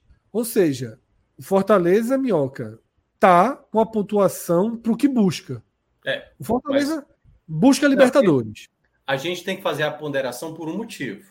A gente acabou de citar o caso do pessoal do parte claro, de baixo, que está abaixo, e o pessoal da parte de cima, que está com a, com a pontuação mais elevada Isso, na média. É, como não está é. Tá atualizado o sistema, eu não vou conseguir Isso. fazer aquele. Mas, é, mas só, só, né? só para passar um dado. Como a gente pegou o 2019 como referência para explicar um pouco da parte de baixo, naquele ano de 2019, o sexto colocado, que foi o São Paulo, fez incríveis 63 pontos. Não estou dizendo que vai ser esse ano que o sexto colocado vai fazer 63 mas o nível de pontuação está muito alto da parte de cima. Porque o pessoal de baixo, toda vez que é, é, você enfrenta, você acaba fazendo os três pontos. Quem não faz os três pontos, como o Fortaleza, por exemplo, empatou com o Bahia, como o Fortaleza, por exemplo, perdeu para o América Mineiro, esses pontos para a torcida é caramba, se a gente tivesse aqui vencido o Bahia, se tivesse pelo menos empatado contra o América Mineiro, a gente estaria já dentro da zona da Libertadores de maneira mais segura. Então eu vejo que hoje, para o Fortaleza, ele tem ali algumas situações que ainda precisa observar. Né? Muitas vezes, quando tem um resultado de vitória e eu pontuo alguns problemas que teve no jogo, aí sempre aparece. Apareceu até que o Tommy, que eu não vou nem ler, porque eu... é a pegadinha, né? O nome dele, né? É o Tommy alguma coisa. E, e ele até estava citando aqui que geralmente eu, eu fico agorando o Fortaleza. Eu acho que o Fortaleza tem ainda a melhorar. Eu acho que é, é ser muito raso muitas vezes. Se eu falasse que faz o, o ataque aí, como o pessoal brincou, o ataque Magalu, né? Marinho, Galhardo e Luceiro, que já está resolvido. E não é assim. Futebol nunca é você juntar só os melhores jogadores e simplesmente vai lá e faz. Muitas vezes é você dar equilíbrio. Eu acabei de citar o caso do Guilherme. Guilherme é um jogador que talvez do elenco, tecnicamente, não não está no mesmo nível de boa parte dos jogadores do setor ofensivo. Mas ele vai te dar um algo a mais que os outros às vezes têm dificuldade. É por isso que muitas vezes, quando vê um resultado ruim, o pessoal, pô, não era para ter feito. Eu, hoje mesmo no jogo falou, o Marinho não era para ter começado como titular, porque o jogo estava difícil, 0 a 0 e o Marinho começou a perder muita bola e tal. Então, justificar apenas por conta do resultado, só porque a vitória veio, então o caminho agora está mais tranquilo para o Fortaleza, tem que ter calma. Eu acho que esse mês de julho para o Fortaleza, ele é muito importante o Fortaleza terminar esse primeiro turno eu tinha colocado com 26, certo? Mas o Fortaleza agora já tem 23, tendo Fred, pode colocar os jogos aí daqui, resto do Fortaleza, lá aquele dos blocos, porque eu acho que aí fica melhor até Vou da gente ter uma noção, agora. É, porque para ter uma noção melhor do quanto o Fortaleza pode chegar nesses 30 pontos, que seria uma segurança bem mais tranquila para terminar esse mês de julho, né? Porque nesse caso o Fortaleza vai ter jogos em casas, jogos em casa que são bem é, pontuáveis. Um deles que é o próximo, que é o Cuiabá. Que é o Cuiabá é a casca de banana, né? Então só para quem está acompanhando aí na tela, ainda não está atualizado com o resultado do Atlético Paranaense, mas o Fortaleza venceu por 1 a 0. Mas vai ter no final desse bloco 3 o Cuiabá em casa. Aí depois sai para enfrentar o Palmeiras, enfrenta a equipe do Red Bull Bragantino e joga fora contra o Goiás para terminar o turno com o primeiro jogo do bloco 4, que é o Santos dentro de casa. Então eu vejo os atuais uma boa tabela, pontos, é uma boa tabela para você fazer ali uma margem de 30 pontos. Né? O Fortaleza vem somando a cada bloco 10 pontos. Eu acho que tem uma o que boa. Dá, o que dá um positivo no saldo da. Pensando em Libertadores, né? É, se a gente imagina que os seis blocos vai ser nessa média de 10 pontos, ele tem 60 além do bloco extra, que são os, os dois jogos finais que o Fortaleza vai ter. Então, assim, Fortaleza, se ele quiser manter isso, ele tem que aproveitar muito esse, esse bloco 3. Tem boas possibilidades, muito, apesar muito, do Cuiabá. Muito, é, o Cuiabá ser um bom visitante, apesar do Red Bull Bragantino ter voltado melhor, né? Você tem o Palmeiras ali, vai ter ali uma, uma sequência que tem, requer uma atenção. Porque até mesmo nesse jogo do Atlético Paranaense, que a gente via como um jogo complicado, mas que se abriu para o Fortaleza, Fortaleza teve dificuldade. O Fortaleza, Fred, ele foi vencer o Vasco, por exemplo, com dois gols no final. Ele não fez gol contra o Bahia. Então, às vezes, está ali, sabe? Difícil, o jogo está no empate. E os minutos finais é que tem pesado. E eu, o Fortaleza precisa fazer com que o jogo, às vezes, se tranquilize. Às vezes, o Fortaleza até lembra, comparavelmente a cada um na sua divisão, ao que o esporte passa na Série B. Cria muitas chances, não faz essas chances e o jogo, às vezes, está ali, quase escapando de talvez se transformar em empate. Hoje, parecia que o desenho, mesmo Fortaleza jogando melhor o segundo tempo, teve horas que pareceu, ih, tá com cara que vai terminar 0 a 0 porque o gol não está saindo, não está criando aquela chance como aconteceu no começo do segundo, do segundo tempo. Então, eu acho que é importante o Fortaleza, até o final desse primeiro turno, chegar o mais perto possível e, se possível, fazer 30 pontos ou mais. Porque aí a gente vai para aquele momento que eu acho que é a partir do do Goiás, porque teve CBF só agora fez a, a devida correção do seu calendário e esse jogo do Goiás, por exemplo, Fred já vai estar envolvido em meio às, aos jogos da Sul-Americana. Então, certo. é um Fortaleza possivelmente mais modificado aí. Minhoca, é... quer fazer um pódio do jogo de hoje, de melhores e piores? Quer, quer arrematar? É, eu só vou citar alguns atletas assim. Eu gostei muito da, da partida do Zé Welles, acho que ele entrou muito bem. Caio também ajudou muito, criou muitas boas jogadas. É. Só a, a bola, bola, que Caio deu já. É, a bola na medida, né? Que é entre os dois, dois jogadores do, do Atlético Paranaense, só para Pikachu receber e finalizar. Então, para mim, o meio de campo melhorou muito no, com a entrada do Zé Welles, melhorou bem assim. E jogadores que não me agradaram tanto, eu não gostei muito da partida do Lucero, apesar de ter participado de alguns jogadas ofensivos, acho que não está bem encaixado ali. Alguma coisa o Voivoda vai ter que adaptar. Alguma coisa ali não está totalmente azeitada, como, como se fala. E acho que a partida houve, houve um, um certo problema ali, acho que do jogo do Poquetino mais uma vez. É um jogador que ele é um cara que é uma peça muito importante para o Voivoda, mas ele tem que sempre manter um nível muito alto, muito alto. Ele joga no setor onde se cobra muito mais. E ele estava sem tantos jogadores para criar junto com ele. Vamos dar uma olhada no gigante. Ainda que a gente não esteja com o dashboard atualizado, a gente consegue dar uma olhadinha. Ah, dá para brincar um pouquinho. Dá, consegue não dar uma tá chamando de Leicester. Né? Não, tem, tem aquele das diferenças, é, Fred. A diferença tá. do primeiro para o segundo lugar. Esse aqui, né? É, é o primeiro e segundo. Isso. 2017. Não, ah, não, 14 é, décima quarta rodada aí, tá? Décima segunda. Décima quarta rodada, tá? É, oito pontos, era maior. Oito pontos foi o máximo que já se conseguiu. Foi a maior. Que foi o Corinthians de 2017. Então, né? veja só. E a maior, se eu não me engano, a maior que já existiu no Campeonato Brasileiro, em qualquer rodada, é aquela. Está é, tá muito próximo, inclusive, foi de 2008, que o Grêmio abriu 11 pontos sobre o São Paulo. Essa é a maior diferença que um time é, tirou em relação ao outro em algum momento e, e, ficou com o título. São esses 11 pontos. Ninguém nunca tinha tido 11 pontos assim, e isso não virar é, campeonato. Então, assim, já é, é, a maior nesse recorte agora, dessa quantidade de rodadas, e é a segunda maior na história, que é essa, essa de 2008, 15 anos. Então, assim, é, considerando que a chance agora pode até aumentar, na verdade, assim. Só, só, é. Só, a próxima rodada, só para dizer, a próxima rodada aqui, ó, o Botafogo pega o Bragantino em casa e, e, tem, e são dois times com 26, né? É. É, o Grêmio pega o Corinthians fora e o Flamengo pega um Fla-Flu. Ou seja, não é absurdo que, que se, se, se, eles empatarem, eles precisam não vencer esses times. Ou seja, se o Botafogo vence e esses outros dois times, Grêmio e Flamengo, não vencem, então o Botafogo colocaria mais dois pontos. Ou seja, se acontecer esse cenário, não é um absurdo, não é um absurdo o Flamengo não empatar o. o tô dizendo nem perder, mas empatar o Fla-Flu e o Grêmio fora não ganhar o jogo do Corinthians, que vem animado aí pela vitória do Atlético Mineiro. E se o, e se o Botafogo ganhar do Bragantino nesse cenário, significa que seria a maior diferença. É, eu, eu lembrei um detalhe, Cássio. Próxima rodada.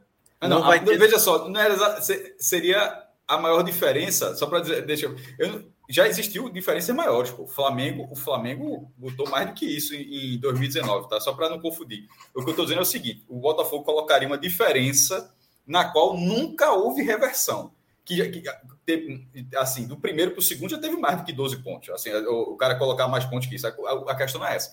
A questão é que o máximo... também, né? É, mas então, mas eu posso estar muito enganado, meu, mas o recorde até hoje de ó, quantos pontos fulano tinha e, e mesmo assim foi ultrapassado na, é. na, disputa pelo título. É 11, não, é, 11 pontos. É, é porque depende... Ou seja, pode acontecer de o Botafogo colocar Sim. uma margem que nunca foi revertida Sim. na semana mas que Mas é porque, é porque, assim, às vezes é... O você está 10 pontos, faltando 24 jogos, né? É o que está faltando, né? 24, né? Foram 14? É, 24. Só 14. É. Então, é, 10 pontos faltando 24 jogos é diferente de 10 pontos faltando 12 rodadas. Não, sem dúvida, mas é ponto demais, meu. Mas não dá para ignorar. Não, claro assim, que é, claro que é. Mas o que eu estou dizendo assim, a gente sabe que o Botafogo não chegou no campeonato, tanto é que a nossa projeção era de uma equipe que brigava mais parte, na parte de baixo, o Botafogo ele, ele vai para um momento onde ele vai para um novo trabalho, um outro treinador. Que até então, cara, o que o Botafogo já fez nessa Série A é ele bateu o Palmeiras lá, ele bateu o Grêmio lá, ele venceu três clássicos, bateu no, no Flamengo, bateu no, no, no Vasco e bateu no Fluminense. Então, assim, a campanha do Botafogo, se fosse qualquer outro clube ali, é, se a gente pegasse o São Paulo, que é uma equipe que há muito tempo não ganha, a gente estaria dando mais com mais convicção de que, não, vai, vai brigar. Não, veja, esse... Esse, o Super Flamengo de 19, e quando eu tô falando, não tem ironia nenhuma, é, é o Super Flamengo de 19, tá? Não tem ironia, pelo contrário, é, é um super time. Foi campeão com 16 pontos. É, é, um absurdo, porque o Santos fez 74, que é uma Foi. campanha excelente também. Foi. É uma campanha muito boa, mas que acabou não tendo brilho, né? Assim, porque o campeão, tipo, o Santos ganhou 22 jogos, o vice-campeão de 2019 ganhou 22, empatou 8, perdeu 8, campeão excepcional. Só que o Flamengo é. ganhou 28, empatou 6 e perdeu 4. Ou seja, abriu 16 pontos. O meu ponto é de que, veja só, que aquele Flamengo, ao longo do campeonato inteiro, fazendo aquilo tudo, em 38 rodadas, ele abriu 16 pontos. Tá aí na tela, Cássio. Então, tá entendendo? Ou seja, em 38 rodadas, e por até ser, porque na verdade ele, ele, diminuiu, porque ele perde do Santos na última rodada, né? Se eu não me engano, isso, é 4 a 0 isso, Então, isso. na verdade, estava 19 pontos, aí perde, poderia ter virado 22 pontos, mas já acabou perdendo o jogo, ficou 16. Mas enfim, em 38 rodadas terminou 16 pontos. O Botafogo e... tem a possibilidade, e é uma possibilidade plausível, de em apenas 15 rodadas já ter 12. assim, é bizarro, porra, é bizarro. Mas ó, só um detalhe, né, para você também explicar bem a situação. Aquele Flamengo, ele não começou com Jorge Jesus, né? Ele tinha começado, se eu não me engano, acho que era com a, não sei se era Bel. Eu sei que ele passou por um outro treinador, até largou com aquela derrota 3 a 0 para o Atlético Goianiense. E aí Jorge, o Jorge Jesus, Jesus toma 3 a 0 do Bahia, pô. Do Bahia, foi, acho que foi o primeiro jogo dele na Série A. É, o primeiro ou o segundo? É, o Bahia, o Bahia aproveitou ali aquele primeiro momento. E depois, pronto, aí ele não deu margem para ninguém, a não ser quando foi a derrota para o Santos, que aconteceu na última rodada. Mas aí é a grande diferença. Aquele time do Flamengo era absurdo olhar dentro de campo. Assim. Era um time que você olhava, tipo assim, cara, não tem como bater de frente para esse Flamengo. Jogar pelo empate é, é muito lucro. Era avassalador. Esse Botafogo não. Esse Botafogo lembra muito às vezes, aquele Corinthians de 2017, né? Que, lembra que ele passou um turno inteiro sem perder? Muito, muito, muito. Muitas vitórias por 1 a 0 e tal. Então, assim, o que tem desse Botafogo é um time que. Que é, tá... que é, Minhoca. O único líder com os 36 pontos na 14 rodada. É, né? Melhor, ele acaba de igualar aquele Corinthians, né? Que não era um Corinthians vistoso, não era um Corinthians. E teve uma, o Corinthians fez uma campanha de retorno muito ali do meio para baixo da tabela, acho que foi 12, coisa assim. E o Corinthians ainda foi campeão, ainda foi campeão. Então, assim, o Botafogo, como disse o Cássio, se ele consegue manter essa distância grande até o final do primeiro turno, eu acho que o Botafogo vai terminar na primeira colocação, até o final do turno. Ah, Agora é saber essa diferença. É, a saber o quanto essa diferença pode reduzir ou até mesmo aumentar. Minhoca, aí, o retorno do, do Flamengo em 19, o Flamengo fez 48 pontos. Ou seja, do, do ele, Não, ele é... fez, ao, ao, todo ele fez é, 90. Veja só, foram 42 no primeiro, então, né? Assim, não é tão diferente. Assim, já foi um primeiro, primeiro turno excelente, 42, mas aí foram aí no segundo foi 48 a campanha do retorno daquele Flamengo, que é justamente o Flamengo de Jorge Jesus completamente encorpado, né, como você estava descrevendo. Aí já foram 15 vitórias, 3 empates e apenas uma derrota, que é justamente essa da última rodada contra o Santos. É ali que já tinha acabado.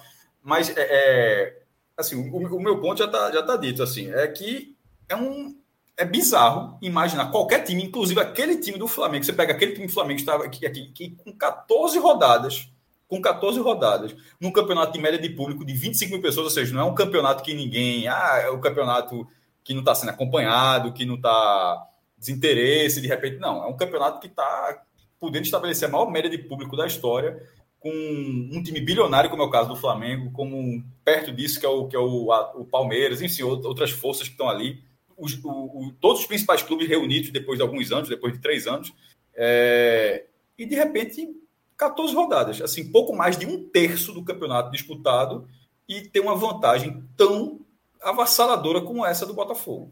É. Assim, é, é... Mas eu, eu, eu, não, eu tem, gosto... não, tem, não, tem, não, tem, não tem previsão que, que mesmo que fosse um, um, um, time em ótima fase, fosse o, mesmo, Flamengo ou Palmeiras, um desses dois está fazendo 2023 excepcional. Ninguém, até porque, por exemplo, se tivesse o Flamengo, o cara poderia dizer que o Flamengo estava fazendo isso, mas o cara não imaginaria, ninguém imaginaria que o Flamengo está, teria, se tivesse fazendo uma super campanha, que teria 14, tipo, 10 pontos a mais que o Palmeiras, ou que o Palmeiras teria 10 pontos a mais que o Flamengo. Imagine o Botafogo ser 10 pontos a mais do que o Flamengo e, e, e 12 a mais do que o, o, o Botafogo. É assim, é... E, e só para explicar também que tem uma a situação que é a, a, seguinte, né? A gente tem nesse cenário do Botafogo aí liderando essa chegada do novo treinador, que por é aquela coisa, basta que ele não vença o primeiro jogo dele e o segundo também isso, isso não aconteça, já vai estar tá dizendo que, pô, trouxer. Ah, o que aconteceu com o Filipão agora, né? Saiu com o dedo do Atlético Mineiro, chegou o Filipão, cinco jogos com o Filipão, dois empates, três derrotas do Atlético Mineiro. Aí já passa a ser uma cobrança para o treinador. Então, a grande missão do novo treinador, o Laje, que está assumindo o Botafogo, é se ele não conseguir. Porque são quantas vitórias seguidas agora? São cinco vitórias seguidas, acho que, do Botafogo. Assim, ele já, tinha largado, ele já tinha largado muito bem. Aí, de novo, faz uma, uma sequência de vitória é, se torna meio que quase como se fosse uma obrigação para o cara e entre essas cinco, venceu dois concorrentes diretos fora de Palmeiras casa. e Grêmio. É. Que na época cada um era o vice-líder, né? Quando cada um era o vice-líder. E agora é o Flamengo. o vice-líder e no caso hoje o Grêmio também era o vice-líder, que perdeu agora para o Flamengo. Mas é uma margem grande. Eu não acho. Eu não, o pessoal tá lembrando que. Qual é a chance do, do tricampeonato nacional do, do Botafogo? 3.2. De 1 a 10, de 1 a 10, de 1 a 10. Ah, tá. O 10 é, é muita chance, é isso? Porra, claro. O 10, né? 10 é, campeão, é, campeão, né? O 10 é campeão. Zero é. Não, não, não, não, não tem de jeito já nenhum. É, já é 8 ou 9. Sério mesmo? A buscada, veja, quem, quem, for campeão vai, vai, vai ligar um trator de ponto aí. Que isso é, é para é. tirar. Mas aí, é mas aí ponto, é que tá. Eu, eu, queria saber de vocês. Vocês não acham que tem time para ser, para ser trator nessa Série A, não? Acho eu tem, acho pô. que tem, Minhoca. Porém, o Botafogo tem, mas, vai lá. Mas não é fácil ser um trator. É, o Botafogo vai lá e o vice é o Palmeiras, vai na casa do vice e ganha do Palmeiras. Aí agora não, o vice é o Grêmio vamos lá, é a mesma coisa do Corinthians de 2017. Não estou dizendo comparando o nível de futebol, não.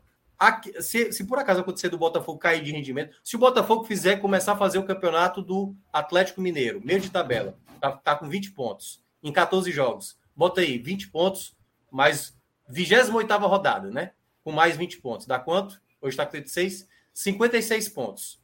Restando mais 10 rodadas para terminar. 56 pontos, faltando 10 rodadas, eu acho que vai ter gente no calcanhar. Bem. Não, tudo bem, mas nesse momento não há nenhum indício que isso vai acontecer. Não, tem um novo treinador. Eu não sei o que. Aí é que tá. Pô, o cara, nem... os caras dois jogos com o interino, pô. Assim, tá. tá é, mas é isso que eu tô dizendo. Tá no, é o Botafogo tá, só, no, só não pode dizer, só Beleza. não pode ser exatamente o Atlético Paranaense. É. É, o Botafogo está no piloto automático, mas sem ser o resultado final do Atlético Paranaense 2004. Torci para o Atlético ser campeão brasileiro naquele, naquele ano. Tinha sido campeão em 2001, em 2004 Nossa. fez uma campanha excepcional, chegou a liderar o campeonato nos pontos corridos brasileiros com 24 times Aí, em determinado momento, o técnico do Atlético Paranaense era Levir Coupe. O Atlético era tanto ponto assim liderante que Levir Coupe disse que o Atlético Paranaense estava no piloto automático. Aí, na reta final, tem uma farrapada histórica do Atlético, que ele pega o Grêmio em Erechim. Eu lembro de mais que esse jogo, estava torcendo para o Atlético ser campeão. Abriu 3 a 0 em Erechim. O Grêmio já, ser, já rebaixado, o Grêmio foi rebaixado naquele ano, e o Grêmio empatou. No último, na última bola, empatou 3 a 3 E a partir daquilo, teve, acho que uma rodada depois, teve a virada e na última rodada o Santos foi campeão em São José do Rio Preto. Mas enfim, isso justamente depois da fala do piloto automático. Mas sem querer dizer que vai ser a mesma coisa do Atlético, mas dizendo que no ritmo de ponta é um piloto automático, meu irmão. Tipo, saiu numa situação normal, o Botafogo era para se desmontar agora. Não, Não aconteceu. É. Eu, eu, eu, é, pô, tá meu, a, minha, a minha única interrogação é: é um novo trabalho que se inicia. É uma nova maneira de pensar. Mas não é do zero. Não é, não acho. Não eu acho sei. Que seja, ó, não acho que seja uma, uma nova maneira. Não é possível que. Não, não, é, veja só, não é possível que no contato não tenha dito, ó, disse, ó o time está assim, assim assado. Beleza. A gente acaba de perder o treinador. Vai Você tem como ter este trabalho, você tem como dar continuidade a esse trabalho, o cara, não, não, eu trabalho de outra forma. Não, não é possível. A conversa não foi vou, dessa forma. Eu vou pegar o um exemplo do ano passado. O Dorival, Júnior sai, do, o Dorival Júnior tá, sai do Ceará. O que foi mais falado do Marquinhos Santos? Marquinhos não mexe nada, deixa tu tá aí. E ele não mexeu em nada. Ele não conseguia fazer o que o Dorival fazia. Mas aí tem uma diferença que a gente tá... não sabe entre Luiz Castro é, e lá. A gente não sabe a diferença, mas entre Dorival e Marquinhos Santos, todo mundo sabe tudo que tem uma diferença. Tudo bem, tudo bem, mas é isso que eu estou dizendo. Né? Para mim, é uma interrogação que é que vai acontecer agora com o Botafogo. Eu não sei se vai manter, se vai melhorar ou se vai piorar. Mas para mim é uma interrogação. Os, os jogadores estavam habituados com o antigo treinador. O interino já estava lá, já entendia como era a situação. Chega agora o novo treinador, pode ter várias situações que podem acontecer. E não a toa, Fred. Acabou, mas eu acho menor. Ó, Fred eu acabou de colocar na tela. Tem dois casos que é a equipe que tinha essa pontuação. Ah, não, 56, né? 56, 56. O que é. você pediu para fazer. Já é uma visão pessimista, e mesmo assim. Isso. Três foram campeões, né? É, três foram campeões. Não, eu acho. Eu, aliás, lá no nosso guia da, da décima rodada, eu falei. O Botafogo. Eu, aliás, eu fui o único que falei, né? Para mim, o Botafogo Foi. briga para título. O Botafogo briga para título. Só que eu não vejo o Botafogo sobrar no campeonato para ter essa margem de pontos. O futebol do Botafogo não é para margem de 10 pontos. É só para destacar isso. Não Ele está é. aproveitando não, muito Realmente bem. não é. Não é. Mas tudo bem, mas e os outros? Mas veja só. Mas a gente só está falando, se o Botafogo desacelerar, se o Botafogo isso, se o Botafogo. Mas os outros precisam fazer alguma coisa também. Então, assim, se o, se o futebol do Botafogo é não é para. Se o futebol do Botafogo não é para ter 10 pontos de diferença, o do Flamengo também não é para ter menos de 10 pontos de diferença. O time, 10 dias estava tomando 4 a 0 do Bragantino, pô. O, o, o, o, Palmeiras não ganha quatro jogos. É, assim, então, assim, o, a análise vale para os dois lados. O tipo, a gente está dizendo, pô, o Botafogo é para ter 10 pontos. O Flamengo não é para ter menos do que isso. O Palmeiras não é para ter menos a diferença que tem. É, então, assim, nesse caso, veja só, o Botafogo deu muita farrapada. Estou dizendo que vai acontecer nada nesse campeonato, não. A gente greia a parte, mas aqui falando sério. Mas, assim, até a campanha, até, até aqui, da forma como tem, o que tem acontecido, ainda perdeu o treinador da forma como perdeu, é, para mim, irretocável. O que pode acontecer é coisa do futebol, mas não há nenhum indício, não, nem, não acho nem essa troca de treinador pelo menos para mim, não aparenta ser nesse momento ah, algo é. que vai tirar. É... O que pode ser que, de repente, a troca foi o Botafogo pode nível, estar no né? teto foi dele. altíssimo nível a troca. É, veja só, Botafogo. o Botafogo pode estar no teto dele. De repente, assim, os caras estão jogando aqui, tipo o Leicester mesmo. Os caras tá aqui batendo no teto, os caras estão conseguindo corresponder ao máximo possível, ou seja, está se extraindo o máximo possível do Botafogo toda a rodada, e talvez não seja possível fazer isso o campeonato inteiro. Mas o que está acontecendo, os caras não estão ganhando jogos por acaso ao Sim. acaso. Os caras estão ganhando jogo na moral, porra. Se segura o jogo uhum. todo, o goleiro, o goleiro pega pra caralho meu, meu irmão, tá, o PR tá pegando tudo no Botafogo. Quando Jogado é fora é pelo São Paulo, né?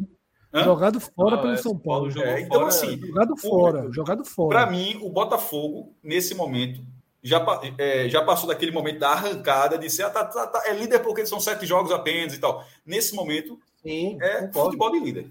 Tem eu futebol de líder. Eu só estou dizendo assim, é porque a gente está falando a mesma coisa, só que de ângulos diferentes. Você está falando que pode até acontecer o Botafogo farrapar. Eu só estou dizendo que é uma interrogação, que eu não sei se o Botafogo vai conseguir manter esse alto aproveitamento como ele está tendo.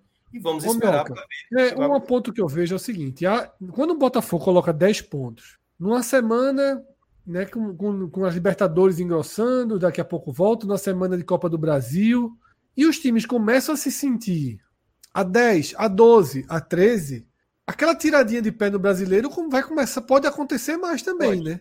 Pode. Pode acontecer mais, porque veja só, para Palmeiras, para Flamengo agora é muito mais seguir Libertadores e Copa do Brasil, é muito mais lógico do que entrar numa, numa cruzada de recuperação diante do Botafogo, que não dá ainda brechas.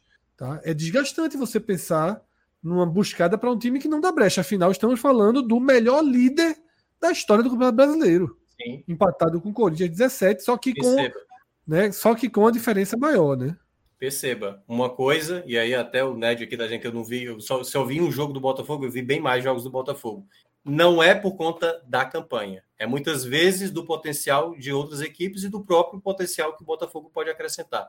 Hoje, o Botafogo sendo uma SAF, o Botafogo, a gente falou aqui várias vezes, acho que Ned nem acompanhava os outros programas.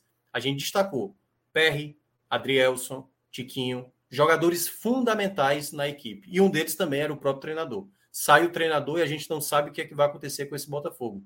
Pode até manter, mas é muito importante a gente observar que pode acontecer de uma dessas equipes, como disse Fred. Por exemplo, o Palmeiras perdeu para o São Paulo na Copa do Brasil. Se por acaso ele cai na Copa do Brasil, vai ter a Libertadores e vai ter a Série A. E se o Palmeiras engatar quatro vitórias seguidas, ninguém vai se assustar porque é o Palmeiras. Se o Flamengo engatar cinco vitórias seguidas, ninguém vai se assustar, porque é o Flamengo, entendeu? E basta que o Botafogo ganhe dois jogos, empate dois e perca um, essa diferença eh, dá 15 com 6, 8, né? Sete pontos de diferença. Já cai a diferença. Sete pontos de diferença. De um Flamengo pro, pro, pro Botafogo. Tô pegando cinco vitórias seguidas do Flamengo, com duas vitórias do Botafogo, dois empates e uma derrota. Se isso acontecer, a diferença que hoje é de 10, ela cai para 3. Em cinco rodadas isso pode acontecer. Mas eu estou dizendo é só um cenário, estou dizendo que isso que vai acontecer. Então, é muito cedo ainda para a gente estar tá garantindo. Eu, eu acho até exagero no final do campeonato, se o Botafogo perder o título, virem com a carta tal qual fizeram com o Arsenal na Inglaterra. É, amarelou. Eu acho que o elenco do Botafogo ele é bom, mas não é tão suficiente a depender de um Palmeiras e um Flamengo ligando o modo turbo no campeonato. Vê o que, é que eu coloquei aqui, tá? No nosso, no nosso dashboard. Foi sugestão de alguém no chat, eu não lembro quem foi. Campeonato da 14 rodada, né? Basicamente aí, pouco mais de um, de um de dois terços aí pela frente. Se o Botafogo só somar nos próximos. Faltam 24 jogos, né? A Se nos 24. A mesma quantidade de pontos e terminar com 72, pelo histórico, são três vice-campeonatos e um título. O título é justamente do de 2017. É, que é uma agora aquela coisa brutal, né? É porque tem que fazer um pouco mais, Fred. É porque teve caso, tipo, é, que o caso mencionou. Claro, o Santos, muitos, 74. Né? É, sim, sim. O, Santos, o, Santos, não, o Santos foi vice-campeão com 84. Veja só, ah, perceba beleza, que em, em 2017 verdade, verdade. O, o, o, São Paulo foi, o Corinthians foi campeão com 72, o Santos foi vice com 84. Esse vice do Santos teria sido campeão 84 não, Cássio, é? Não, desculpa, 74, 74, 74, que é mais também, do mesmo jeito, 74, são 16 pontos a menos. 74, que seria campeão em todos esses anos aí, desses exemplos que o Fred falou. É, porque aqui é só, que, só se o Botafogo só fizer mais 36 pontos, que é uma queda brutal de desempenho, né? Brutal, brutal, e, brutal. Não, não, Foi, não foi em 2019 que o Palmeiras começou avassalador eu acho que estava na 11 primeira rodada. Em vez de colocar 36, coloca assim, bota uma margem aí, ó, é, 36 a é, 42 títulos, duas vitórias a mais aí. Só uma margezinha para ver. Tá deletando, não? Ah, agora sim. Ó. Terceiro aí são... É. E já é terceiro lugar nesse sarrafo que a gente está né? falando nesse momento atual. Ó. Terceiro lugar fazendo 74 pontos, tá vendo? É, se fosse para dizer hoje para mim, o, né? o Botafogo já está na Libertadores, fase de grupos. Entendeu? Já está na Libertadores, total, fase de grupos. Total, Agora, para campeão, 14 rodadas, mesmo com essa diferença monstruosa, e até aqui claro o, é pouco, o Botafogo tem que ser aplaudido até aqui. Eu não estou nem questionando isso. Eu só estou dizendo que o Botafogo, com 24 rodadas a disputar, pode ser. O Botafogo pode é, mas veja só, relembrando, são 14 pontos e ele está quase certo que será o campeão do turno, o que historicamente, poucas, poucas vezes o campeão do turno não é o campeão brasileiro. Assim, tem. É... Nesse momento é que o cara falaram no chat que ter, esse faz recente, dá para até dizer. Acho que quem disse isso foi. Ó, oh, por exemplo. Lion. A verdade é que a galera só duvida porque é o Botafogo. Veja só, pelo histórico recente do Botafogo, não é o Botafogo, sem e tudo, não. É Botafogo dos últimos anos. Né? Veja só, se fosse o São Paulo, que está num jejum grande né, de, de títulos dessa uhum. forma, se fosse o São Paulo com esses 10 pontos, é que o São Paulo até ficou recentemente, até levou até a virada que foi de Foi, 2020, foi o ano da pandemia Isso. ali, que acabou terminando em 2021. é, mas de qualquer forma, o campeonato sem estádio vazio, é outro contexto, assim, de, de, enfim. Mas se fosse o São Paulo de Dorival, que bota 50 mil pessoas, todos os jogos no Morumbi, que tivesse com 10 pontos a mais, a gente estaria botando muito mais fé. Estaria. É. Tirando minhoca, talvez, assim, mas a gente estaria, a gente estaria, pô. Se vamos jogar real, hein, Fred? O São Paulo de Dorival, é. com 10 pontos a mais. A gente estaria dando título. Não, é aquela o Grêmio de Renato Gaúcho, se fosse o contrário, se fosse o Grêmio, se fosse o Grêmio não, de Renato só, Gaúcho. Agora o Botafogo merece desconfiança mesmo, pô. Não, merece. Não, mas eu, não, eu acho que. Calma, eu acho só, mas acabei de falar, equipes, acabei de falar isso. Assim, eu, acabei, eu acabei de dizer isso, estou dizendo mas assim, mas excetuando esse ponto, a verdade é que se fosse, não ganha muitos anos, mas se fosse outros clubes, mesmo esses clubes, o, Grêmio não ganha o Campeonato Brasileiro desde 96, nunca ganhou dos pontos corridos. O São Paulo já ganhou dos pontos corridos, mas não ganha desde 2008, 15 anos. Ou seja, não estou falando dos recentes, não estou falando de Atlético Mineiro, Palmeiras, Flamengo, não estou falando daqueles que já tem um tempinho ali que não ganha, que, que não conquista o título dessa forma, ou que nunca conquistou. Mas se fosse ali, talvez a gente não tivesse achando dessa forma. Faz, faz oh. sentido a, a ressalva, a, a ficar reticente, é. mas ao mesmo tempo e me dá moral. Vocês estão vendo aí na tela que acabou a peça, né? O homem voltou do teatro, né? É, meu amigo. O homem voltou do teatro. O homem voltou do teatro e já tá tudo atualizado aí, tá? Tá seis pontos, né? O Botafogo acima da média do Podemos começar tudo de novo agora com, com o teste board Não, atualizado. mas só, só, mais um detalhe sobre esse debate do Botafogo, que é o seguinte. Uma coisa, a gente estava falando do Novo Horizontino na Série B, quando a gente fez o guia da Série B. O Cássio falou assim: sete vitórias seguidas. E eu não vou duvidar se fizer nove. Eu lembro que ele falou isso. Porque os próximos dois jogos eram bem acessíveis para o Novo Horizontino. O que foi que aconteceu? O Novo Horizontino parou de vencer. Parou de vencer. Porque uma coisa é, quando o Botafogo perdeu para o Goiás, ele já estava vencendo na rodada seguinte. E se o Botafogo, quando fizer um tropeço e vier o segundo tropeço, como é que vai se administrar? Porque acontece isso com vários, aconteceu com o São Paulo em 2020, aconteceu com o Palmeiras, então, assim, em outros anos, não o Palmeiras recente. E a partir do momento não há o Manchester City, não há o Manchester City no Brasil. Mas há um elenco como o do Flamengo, há um elenco como o do Palmeiras, que já mostrou que tem uma sequência absurda. Se você olha os últimos anos de Palmeiras e Flamengo, é a coisa mais natural do mundo. Não, eles sim, eu concordo. Veja só, vitórias. eu concordo. Mas a, a contundência já está muito grande. Assim, eu, eu, sinceramente acho isso. E você falou, meu, quando a gente fez o, com 10 rodadas, só você depositou falei. ficha no Botafogo, a gente não depositou, mas é muito contundente já. É, é, é, é porque, contundente. é porque vocês foram além, pô. Eu falei que tá brigando para título. Eu não falei que o Botafogo vai ser o campeão, como boa parte já tá Sim, começando a é já. Esse debate que trouxe a gente aqui é quando o Cássio perguntou de 0 a 10, né? E eu falei é. 8, 9, né? É porque eu já acho que o cenário é muito esse, assim. Para mim é 7. Para mim é 7. Eu já acho que, assim, a indicativo de ser campeão é muito grande, porque Palmeiras e Flamengo não estão 6 para 7. num grande ano. Ah, pô, mas o Flamengo, não para de contratar, não. Pois é, Flamengo, cara, não para, o Flamengo não para de contratar, tem, tem treinador. Veja só, e oh, é um time capaz de conseguir uma arrancada dessa, dessa é, minhoca que tá falando. É capaz oh. de ganhar sete jogos, oito jogos. Fred, é tem, como, tem, tem como olhar aí, sei lá, acho que é a 11 rodada 2019, só para ver quais eram os times. Olha aí, 11 rodada, acho que era a 11. Tava bem no comecinho, todo mundo já estava cravando o Palmeiras como campeão. Palmeiras estava com 26. É, 2009 ou 2019? Não sei se era a 11 rodada. Mas teve um momento que estava assim, todo mundo já cravando que o Palmeiras não perderia mais o campeonato. Assim, estavam muito na mão. Chegou o Jorge Jesus, ele foi avassalador. Eu não sei, eu só estou dizendo que eu não sei o que é que vai acontecer. Mas que tem duas equipes hoje no Brasil que podem fazer para tirar essa distância é Flamengo e Palmeiras. O que é que vai acontecer na Copa, na Copa do Brasil e na Libertadores? Eles não estão jogando bem hoje. Mas se por acaso acontecer, ninguém vai ficar impressionado, não, pô. É Flamengo e Palmeiras, as duas melhores equipes do Brasil. Teve essa nona ali... rodada aqui, Minhoca. Essa nona rodada que o Palmeiras tinha já oito pontos sobre o Flamengo. É, talvez tenha sido. Mas é porque teve um momento que era uma sequência tão grande, eu, eu não sei. Eu... Mas teve um ano que todo mundo já estava cravando. O Palmeiras tinha largado com, sabe assim, sete vitórias em oito jogos, uma coisa assim, era, era algo até gigantesco. Mas em todo caso é isso. A gente já falou aí, como foi falado, né? Se tivesse um outro time ali, a gente já. Fosse o Palmeiras com essa diferença, ninguém estaria questionando. O título já era deles. Minhoca, é. queres aproveitar que foi atualizado para ver alguma coisa a mais? É, é nona rodada, bota aí, pronto. É nona rodada. Foi essa aí que tu olhou mesmo, né? É, foi essa aí, foi essa aí. É. Tu queres aproveitar o dashboard atualizado da Série A para a gente olhar mais alguma coisa que a gente olha tradicionalmente? Aquela evolução de pontuação, alguma coisa do tipo? Não, acho que é, tá ok. Eu acho que depois a gente pode utilizar mais, mais para frente, né?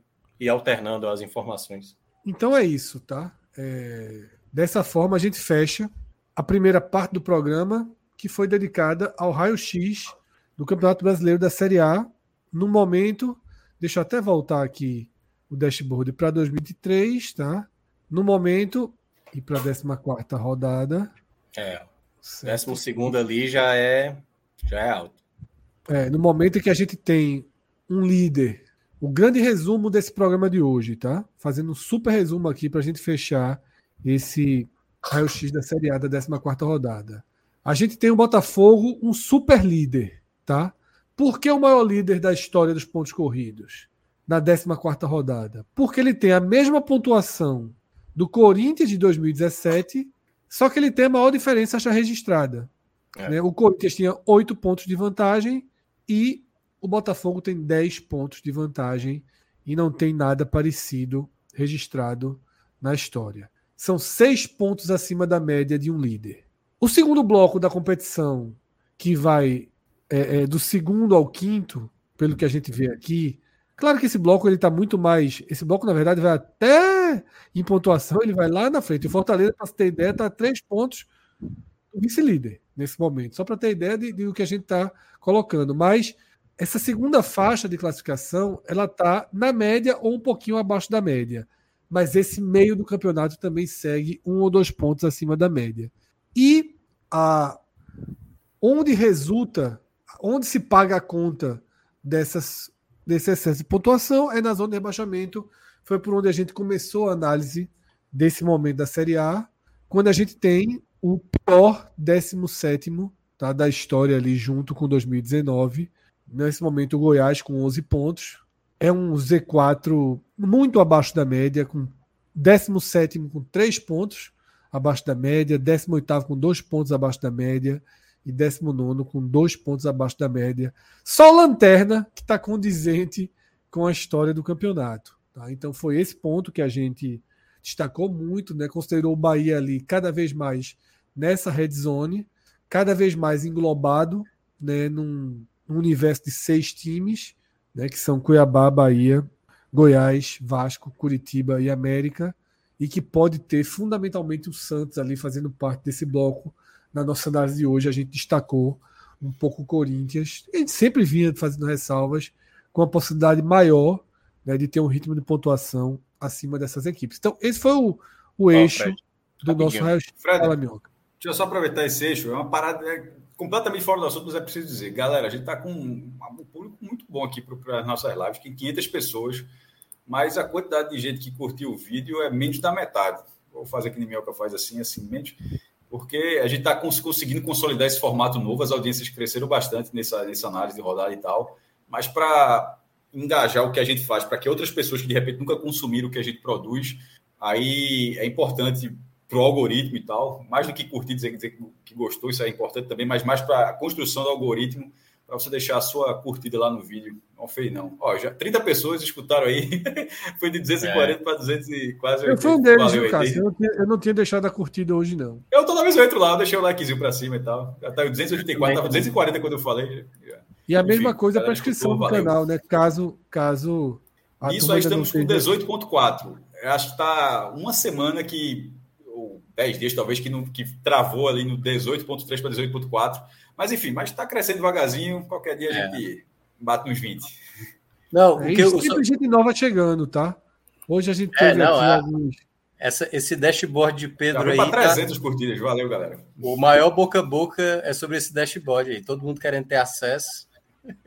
Mas a gente está sempre aqui, sempre final de rodada. Amanhã vai ter Série B e, e é muito bom a gente analisar com os parâmetros dos outros campeonatos históricos para até a gente ter uma noção, né? Se fica mais fácil da gente debater dessa maneira. Ah, o detalhe que eu, que eu citei, né? Quando eu falei que o Bahia deveria estar tá fazendo algo próximo ao que o Cruzeiro faz. A diferença hoje entre Cruzeiro e Bahia é de oito pontos.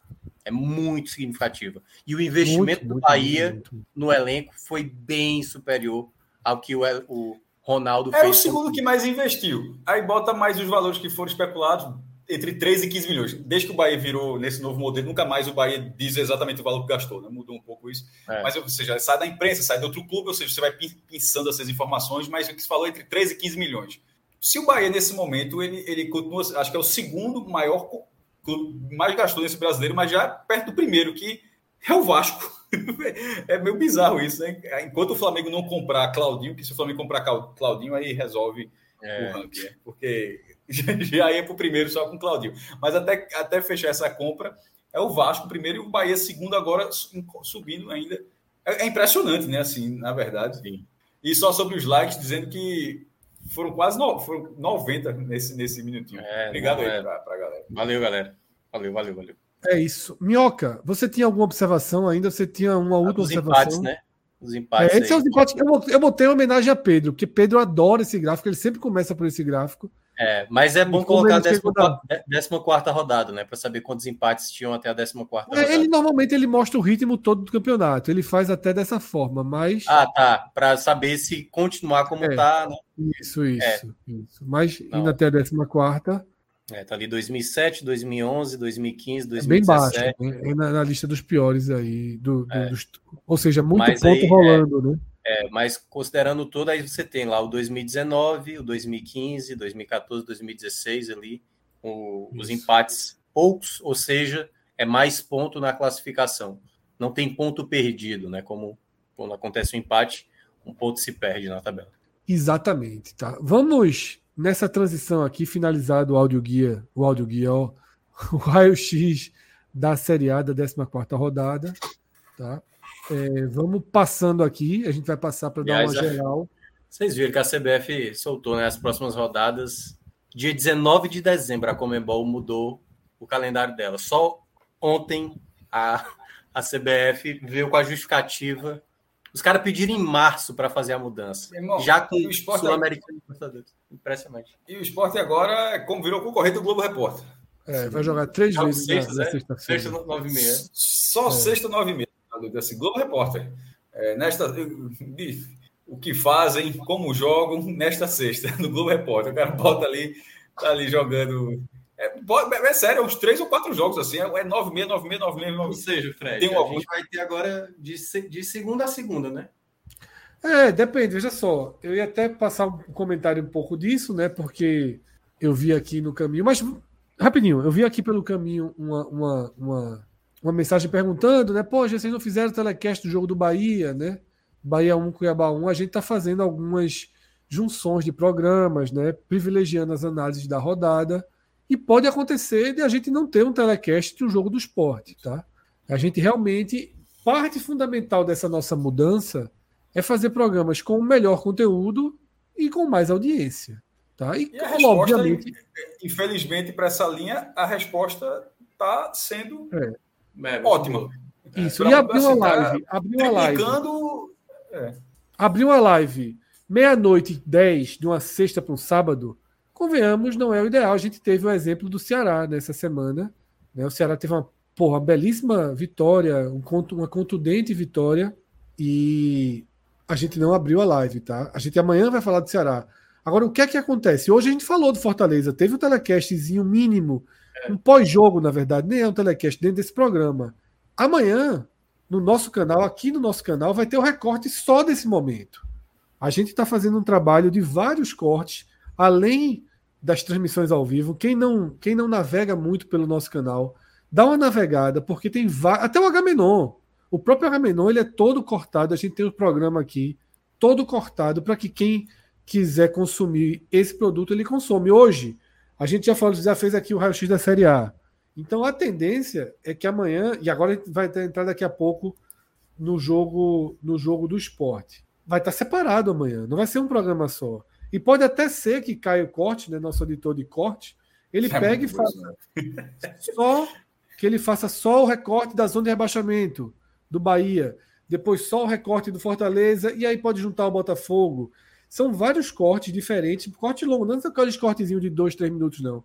A gente até tem um canal aí de corte em algum lugar do YouTube, mas esses cortes que entram aqui são uma releitura do programa. São programetes. Assim, é. veja só, um, um, um, um, corte que tem 25 minutos, porra. É, é o programa, né? É o programa. Sim. The Office é um dura 20 é um bloco do programa. É, é um bloco do programa. É, teve dois, teve dois, teve o de, chat, o de WhatsApp agora, mas teve um superchat que passou oh, ali pelo meio do caminho. Só pra, rapidinho, pra, Cássio, rapidinho, Cássio, teve um superchat. É isso, só para complementar mesmo. Para não ter que voltar. Renato Abreu falou exatamente. Tem que co colocar cinco minutos e jogar para gente. Isso a gente já faz, Renato. Se você seguir os perfis da gente, cai o Ele falou o Rios, cara. Ele falou o Rios, o Rios do Instagram, é, que a gente Instagram, Instagram, Instagram. Ah, não. Esse entra, é, de fato, viajei na maionese. Então, a gente coloca um, algumas coisas lá, mas não coloca algumas coisas, mas não as frases mais bombásticas, né? É. Ou seja, enche a sua um... timeline de Fred. É. Teve um superchat que passou despercebido, assim, não passou despercebido, mas acabou que não falamos na hora correta, que foi sobre o interino do Botafogo, né? Coloca, por favor, na tela, Pedro. Rubinho Lima, ele citou, né, que o interino é auxiliar do Lyon e não estava no Botafogo. Tá? É, Atos jogou aqui na tela, joga aqui o superchat Atos. Tô no começo da live, ele está em outra fase do tempo. Tá? Esse dashboard, vocês aceitam pedidos por algum dado específico? Deveriam fornecer esse serviço público. É nada, Atos. É nada. É nada. Eu pedi a base lá da Rede Globo. Eles têm uma base legal é. também, o Sedoc. É. Poderia, se a Globo cedesse, por exemplo, todos os arquivos dela, os gols, Cada um atira com suas, com suas armas. Pedro, Pedro já, já fez um, trabalho, porra, é um trabalho pessoal de Pedro. É sempre bom a gente sempre pessoal de Pedro, é sempre deixar, deixar destacado, porque. Claro que Minhoca é uma sugestão. É, a gente dá uma sugestão, o Pedro vai incorporando, mas ele, ele compartilha aqui justamente para que a gente seja um conteúdo exclusivo do claro, programa. É Pode ser que daqui a algum tempo. É, pode ser que daqui a algum tempo seja disponibilizado de alguma forma? Pode. Não é impossível. Mas naturalmente vai ter que ser algo onde haja um, um retorno Isso. financeiro. O é tão fantástico que você, você até você aprende a operar coisas novas nele, pô. Assim, você está fazendo aqui, de repente a gente usa só dessa função aqui para fazer um comparativo interessante, porque é uma coisa até. É, Fred, não, quando o pai. Quando não, basta, pai não, tá basta ter, não basta ter o número, não. Não basta ter o número, não. Você tem que saber ler o número. Quando o pai está participando, ajuda muito. Quando o próprio pai da criança está no programa. Mas está indo bem, está indo bem, está tirando a carteira. Está bem, tá bem, é, bem, não, é. Você fez ali um 72, 72, não imaginou que pudesse ter gente com mais ponto, que pudesse. Não, Mioca, não foi isso, não. É porque o 72, 72 tinha que ser 72 mesmo. Eu ia corrigir, mas não, estava certo, porque o que o, o que o pessoal pediu no chat foi só se ele dobrasse o ponto. Ah, tá, entendi. Foi só se ele dobrasse a pontuação. É, mas é isso. Vamos, antes do esporte, vamos passar pelo Bet Nacional. Tá? Vamos passar pela Bet Nacional aí. Aceita esses cookies aí logo. para pra gente ir, tá? Amanhã é, tem Santa no desespero, viu? Rapaz, amanhã tá bom o dia, viu? Amanhã Veja tá só, bom o dia. Fora do desespero que o Mioca tá falando, é real. O Santos está fora do G4 e o empate não adianta. Não resolve. O empate mantém o Santa fora do G4 pelo número de vitórias. jogo lá em Campina Grande, o Santa, embora o Isso passa, Cássio, na televisão? Passa, FS, F Sports. Isso passa. Aonde?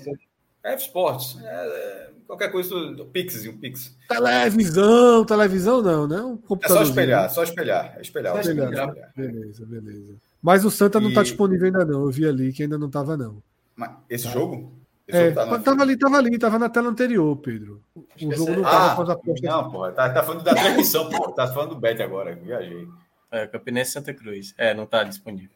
Ainda não estou com as odds. Esse jogo é foda, porque se o Santa empatar, detalhe, se o Santa empatar esse jogo, o, o jogo seguinte é Potiguar e Santa. Então, assim, é, pode. Não, Santa e Potiguar, na verdade, né? Pode ficar. É, é no Arruda. É no Recife. Chato. Mas tem o, o, duelo Vivi aí, viu, Fred? Duelo Vivi, Vila Nova e Vitória. É Vamos lá, Vila Nova e Vitória. Digo a primeira coisa que eu vou dizer sobre esse duelo, tá? Expulsão. Empate. dentro, dentro, dentro do contexto do esporte. Antes de aposta, inclusive. Eu, Fred, sou empate ou Vila Nova, tá? Não me importa.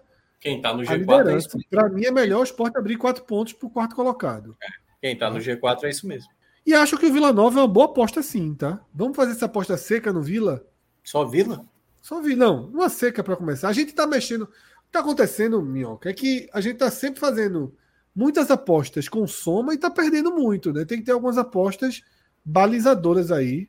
Porque a gente bota uma opinião minha, uma tua, e vai juntando em vez de fazer ah. separado. A conta tá aí fechada. Tá bom mesmo. No 91 tá bom. Aí é, é tá bom. Dobrar, né? Solta, solta o peixe. Confiança total no Vila Nova aí amanhã. Mas é bom lembrar que tem o fator com expulsão ou sem expulsão. Vamos abrir uma expulsãozinha, ver se tem uma expulsãozinha do Vitória? Vê se tem aí. Ficam apostar expulsão por Vitória. Cartões ali, cartões. Cartões, não tem. Ainda não está aberto, não. Vai estar tá aberto. É. Ou não abriram, né? Dizem que é vai isso. acabar, né? A, a legislação brasileira quer impedir que. Não, mas Fred foi dizer isso uma vez aí. Né? Fred foi dizer isso uma vez aí, os entendidos aí, meu irmão, vieram para cima, que era um absurdo, que não sei o quê. É. É. E a Série C aí, ó. Ipiranga C, e Náutico, Confiança e Volta Redonda, e Remo e Operário. Bons jogos. A Série C também tá. Essa Série C. Sem peixe no Remo. Peraí, pô. O Operário tá bem, pô. Assim, a Série C tá muito difícil de cravar é qualquer boa. coisa. É muito equilibrado. Azul, Leão Azul. Fábio Castelo, vai, bota aí. Vai, vai. 100 no, no Remo. Clube é. do Remo. Oitavo colocado na Série A de 1993. E esse Piranga? Chato. Dinheiro tá... 20, 20. Eu tava besteirinha mais. Sem ninguém ver, Pedro. Bota um negocinho aí. Peixes. Aí. Não, não, não, não. Exagero, exagero, exagero, exagero, exagero. É melhor do que no Remo, jovem. Tá um frio. Tá um frio. Um Cara, frio. É... Não sei, deixa eu ver aqui, Erechim. É jogo de manga longa, é pro Náutico. Meu amigo. É ruim. é ruim. Jogo de manga longa é ruim. Ah, tu estava preocupado hoje no Twitter dele. Cara do frio. Olhou a temperatura e disse: deu. Vamos ruim. lá. Amanhã, segunda-feira, lá vai ter. O jogo começa de noite, né? Vai estar 17 graus, pô. Dá pra jogar. Pô. 17 graus sem, sem chuva. Dá, dá pra jogar, dá pra jogar. Dá pra jogar. Dá é, pra não é estrago, não. Bota só 50, tá, recua. Tá mais frio. Recua. Abaixo de 10 graus, meu irmão, tu meia de 200 aí. Não, não, veja só. A, time pernambucano, quando a, quando a camisa é aqui, meu irmão, a pode luvinha, botar do outro lado. A luvinha cansada, aquela luvinha não, antiga que a turma tem pernambucano de luva é muito, é muito difícil arrumar ponto, velho. Muito difícil. Olha só, passou pelo Guararapi já é difícil arrumar ponto. De manco com de luva, meu amigo. Não, fica muito pesado, né? A camisa até aqui, a luva é muito peso. É difícil, difícil. É isso, tá? Galera, quem não tem conta ainda no Bet Nacional, quiser dar aí uma força ao nosso projeto, quando abrir a conta, coloca o código podcast45, você abre sua conta no Bet Nacional, né? E fortalece aí a nossa parceria, né? Com essa que é hoje é uma das, das empresas de apostas esportivas mais seguras, sem a menor dúvida, né? De maior força dentro do mercado brasileiro, né? Que inclusive trabalha para que quando o país tenha toda toda a legislação pronta, né? A Bet Nacional desde já trabalha junto, né, para que tudo seja respeitado e para que cada vez seja algo mais seguro, né, para quem aposta, né, e também para os próprios para os próprios empresários desse segmento, né, que a gente viu que também são alvo de, de algumas de algumas movimentações, como foi no escândalo né, recentemente revelado no, no futebol brasileiro, tá? E o que é que a gente sempre diz? Eu, eu acho que de vez em quando é bom a gente dar um testemunho muito importante sobre apostas esportivas. Só aposte o dinheiro que você tem de sobra, tá? Só aposte o que você puder colocar como uma diversão, um entretenimento. Eu sempre dei um exemplo, porque Celso, Cássio gostam muito de videogame. E eu sou um cara que eu não tenho menor, menor interesse em videogame. E um joguinho é 200 reais, 250 reais. Para mim é muito mais divertido separar 250 reais por mês e sair colocando né, em alguns jogos, em algumas apostas, como o Rodrigo faz. Eu faço muito com o Rodrigo. Né, pô, e hoje em dia quer com Pix, né? Então você recebe na hora, pô, pede um jantar legal. É. Você está tudo dentro de um contexto de um, de um dinheiro que você não conta com ele. Não use jamais né, apostas para serem um projeto, né, um, um orçamento seu. Não coloque, não coloque em dúvida tá, o pagamento de uma conta, uma responsabilidade sua com dinheiro de aposta. Isso aqui é entretenimento, tá? Isso é para divertir. Isso não é para transformar ninguém em, em uma pessoa mágica com apostas. Claro que tem profissionais. Isso. Aí eu, tô, eu, imagino que esse meu recado não são para os profissionais, não é para a turma que paga serviços tal.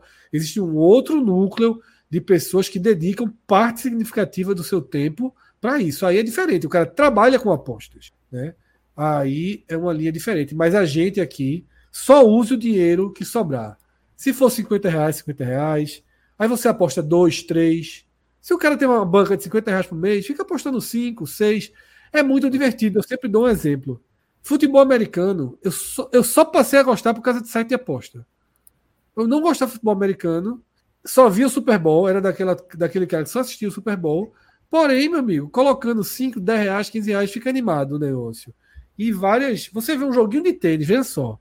Amanhã Bia joga cedo. Você vê um joguinho de tênis com cinquentinha rolando ali a cada game, a cada ponto, é bom demais, meu. Você vê o jogo nervoso. É muito, muito, muito bom. É muito melhor do que jogar videogame. Agora, é o que eu digo. É, graças, a, graças a Deus, graças a, a, a sei lá o que, eu sempre tive muita tranquilidade né, na minha relação com apostas. Nunca usei, repito, de algo que comprometesse minha vida. Né, fora, fora disso. Já ganhei, já perdi muito dinheiro na época de Belucci acabava colocando mais do que deveria, mas nada nada que comprometesse realmente a minha vida fora daqui das apostas. Né? Todo o dinheiro que eu perdi eventualmente, eu deixei de usar para outra forma de entretenimento, e o que eu ganhei, porra, aí nem se fala, né? Ganhar é ótimo. Aí o cara compra a camisa do time, aí o cara sai para jantar, aí o cara vai vai é, é, fazendo esse bônus. Inclusive, por exemplo, a camisa da, do Roma tá lindíssima, não sei se vocês viram. Né? O Roma fechou com a Adidas cara botar um seisinho desse no Ipiranga da vida, no Remo e dali, o cara já vai na, no site ali comprar uma camisa extra. Mas é isso, tá? Quem não tem conta no Bet Nacional ainda, o que a gente pode dar de testemunho é que é uma empresa das mais sérias, das maiores, né? com certeza hoje é uma das duas, três maiores do país. Né? Investe muito em comunicação, tá? investe em cultura, investe em entretenimento. Então você pode ter certeza que você está dentro de um lugar né, onde você vai ser respeitado, onde todas as normas vão ser cumpridas e você vai receber tudo que ganhar, você vai ter sempre um controle muito, muito honesto, rápido e seguro né, da, sua, da sua gestão de apostas. Então é isso, tá? Bet Nacional, a Bet dos Brasileiros, código podcast 45. E quem não conhece o Clube 45, que é esse outro QR Code aqui de baixo, convidamos, tá? O Clube 45, ele e seus muitos grupos do WhatsApp são divertidíssimos, né? E, e porra, é uma grande companhia para o dia a dia. Tem o principal, agora que o WhatsApp liberou, né? Milhares de pessoas no grupo, a gente não tem milhares de pessoas, a gente tem duzentas e poucas, trezentas, mas é um grupo muito muito legal, divertido de compartilhar o dia todo conversando. É, por exemplo, esse exemplo que eu dei no tênis. A gente tem um grupo 45 medalhas, né, que é só sobre esportes Olímpico. Então tá tendo jogo, vai ter uma galera conversando sobre isso. Reality shows, apostas, né? Tem um grupo pesadíssimo de aposta, né? Que eu faço parte, apesar de não seguir lá as orientações. Tem de animais, tem de viagens. Então é uma troca muito constante no grupo de pessoas. É, é, porra, muito legal. E é isso. Aponta aí pro QR Code, você faz uma colaboração direta, mensal com o nosso projeto, dá muita estabilidade e previsibilidade né, para os nossos, nossos programas, inclusive para a nossa parte tecnológica. Johansson Cassiano pergunta do 45 jardas, 100% de Rafael brasileiro, né? Então, não, realmente eu não sei como, como anda o 45 jardas, porque o homem agora é 3 jardas, viu? O homem é triatlon agora. triatlon, triatlon. Virou uma máquina. Vis, visitou a estátua de Rock Balboa. De Rock. Na Filadélfia. Foi disputar uma prova de triatlo por lá, né? Gostaria de tirar aquela foto um dia na minha vida. Veja todo só. mundo chega lá fazer lá de rock lá, mesmo foto. Para quem anda desatualizado da vida de Rafael Brasileiro, procure ele no Instagram, que o homem agora é uma máquina. Metade homem, metade máquina, tá? Porque o cara virou triatleta de verdade, pô. Viajando. E triatleta, cara, se não é beat tênis, não, viu? Aí eu tenho que concordar. Beat tênis eu vou ali, jogo com 120 quilos, volto, caio na areia. Tu pesa homem, quanto? Não. Eu, 120, mais ou menos. Faz muito tempo que eu não peso. Mas de 120. Tu pesa quanto, Minhoca? Tu pesa quanto, Minhoca? Cara, eu tô com 90. Tô muito errado. Cássio é o quê? Peso pena, né? 72, por aí. É, eu devo pesar uns, Eu devo até estar um pouquinho menos hoje em dia, devo estar com 116, mas eu parei de me pesar. 116 a 120 é a minha é, média. Com 120 para cima, o cara. É isso mesmo, essa qualidade aí? Não, para cima não, mas 116 a 120 com certeza, variando disso daí. Luta qualquer categoria do boxe aí. Mas Rafael, como eu ia dizendo, Rafael não é a gente, não, viu? Rafael virou não, é. atleta de, é. de, de verdade, meu amigo. Eu tô impressionado. Eu fico vendo os vídeos do homem, o homem tá seco, correndo, um bigodão da porra, correndo, nadando, andando de bike, viajando para competir. Fantástico lá. Rafael mora no Canadá e é um dos cinco integrantes originais aqui do é, velho. Canadá que acabou de ser eliminado pelos Estados Unidos da Copa Ouro. Virou o jogo, perdeu nos pênaltis e fumo. Grande é o quê? Quartas, é, Cássio? Quartas. É. Só um detalhe, o que eu falei do boxe é justamente o contrário. Fred só luta em uma categoria, que é a maior de todas. O único que pode lutar em qualquer categoria é o mais leve, né? Que o cara tá. É... Mas assim, a de Fred só permite que ele lute ali, que é de, sei lá, mais de 100 e tal. É o contrário. Thales Santos está preocupado, que é a altura da turma para fazer. Quer, quer descobrir o, o. IMC. Como é o é? IMC da turma? Mas acho que agora já usam outra, outra medição, né? Acho que o IMC está meio ultrapassado. O meu tá, o meu tá ok. Tá ok. É, o meu tá, é tá errado. O meu tá errado. O de Fred eu não sei se tá ok. Eu, eu era Cássio, eu, eu era. O Fred é mais atleta que eu. O Fred é mais atleta. Veja só, mas Fred é mais atleta que eu. Eu ia perguntar assim: se fosse assim negócio, faz exercício. Esse bicho diria que faz lá toda semana. Eu não faço, não. Ainda não. É, eu, não, eu sou mais pesado, mas sou mais saudável. Isso é. Ah, isso é. Isso não, há, não, veja só, veja só, não, não, não. Eu não quis dizer isso, não. Você não, você não bota palavras na minha boca, não. Eu falei que você é mais atleta. Não acho que você seja mais saudável. Tu não é saudável, não, Cássio. Pelo amor de Deus, Cássio. Não acho que você seja mais saudável que eu, não. Cássio, não pelo amor de Deus, Cássio. Primeiro, não, eu como acho. verdura e tu não passa nem perto de comer verdura. Quem disse? Só vai se a verdura estiver inteira? Picadinha não pode, não é? Conta, não é? Pelo amor de Deus, Cássio. Tu, meu irmão, pelo não, amor não, de Deus, se tu, se tu soltar aqui teu dia a dia, teu dia a dia, alimentação e movimentação, pelo amor de Deus, olha, pelo amor de Deus, pô. Tá errado, viu, Cássio? Aqui, ó. Veja, que eu, veja como eu minha alimentação saudável. Eu comi só isso aqui, ó. Comi três dedinhos de biscoito. Eu. Nunca comi pacote, o pacote tá aqui, ó. Aqui, ó. Isso aí era o que Walter mais comia. E ele não conseguia isso aí, Isso aí é depois da pizza, é sobremesa. Mas daqui, repito, perceba que o pacote, quem conhece treloso, perceba que eu abri me três. Você assim, come tá? pouco, jovem, mas come muito mal. Come muito não, mal, pô. É, aí é. Não acho. Hoje eu não é posso fazer a comparação do nosso dia, porque hoje meu dia não foi de comer, foi só de soltar. Mas. mas Cássio, é. vê só, eu tô aqui hoje. A gente gosta de contar esse negócio. eu contar aqui pra galera.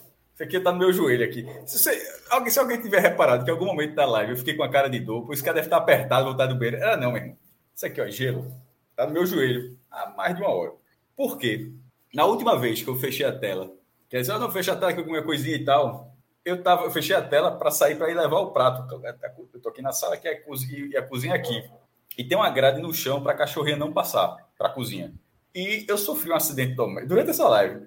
Eu sofri um acidente doméstico assim, de gritar, pô. De gritar. Eu, eu caí gritando, tava no mundo aqui. Eu caí gritando. Veja só, eu levantei, minha, meu joelho, eu mandei a foto para mim, meu joelho está doendo demais. Eu até falei, mandei para frente, Deus mesmo, vai ter um esporte aí, eu não tô aguentando, não, pô. Tô aqui apoiado, do jeito aqui, eu estou com. A sofri um acidente doméstico, dá para falar acidente doméstico, porque a queda não foi fraca, não, velho. E, e foi foda, foi assim, eu acertei, porque eu, eu tropecei na grade eu acertei a quina da. Mas não foi de lado, não foi nem aqui, nem aqui, foi a dobradinha, aqui a quina. Pô, bicho, assim, chato. Mais, mais do que o Mirassol. mais, mais do que o Mirassol. Ai, dói. É, Alisson Mendes colocou aqui que Cássio trabalha na Ruffles com cebola e salsa para dizer que é, que é saudável, não, né? Não, mas, mas não, não, come, não. Nem isso ele come. Nem isso ele come. Ele pegar um Agamenon para Cássio passar a semana da alimentação dele, vocês vão ver que Cássio. E a gente vai fazer o Agamenon nesse dia, que não vai ser temático sobre mim, vai, pode ser sobre alimentação. Aí a gente fala, passa de Fred também. Pode ser, fechado. Uma pessoa falando, que, hoje uma pessoa que nada. coma 100 ostras num dia, não pô, tem. Não pô, mas ostra não engorda, não, porra. Não, não é a questão não é engordar, jovem. Mas ostra a é questão... bom. Ostra é arriscado, mas é bom, pô. É, e eu tô dizendo que é ruim, eu, não, eu tô de gosto, eu nem gosto de ostra, mas eu tô falando de sabor, não. Eu tô falando um cara que come 100 ostras no dia. Porra, tu quer falar de mim, porra? João, botou, João de Andrade, João de Andrade botou um prato hoje, botou um prato hoje, que eu não aguentei, mandei mensagem para ele. Por favor, não diga depois que é lactose, porra. O cara botou o prato. Não, não, intolerância, intolerância, lactose. Meu, o cara botou o prato. Tá foda aí. O cara botou um, um, a quantidade de patola que tem no prato. Como é que aquilo ali não vai quebrar o homem num dia? Quebra, porra. Esse cara come ostro empurrado, assim, empurrado. Eu é óbvio que dá errado um dia. É, eu.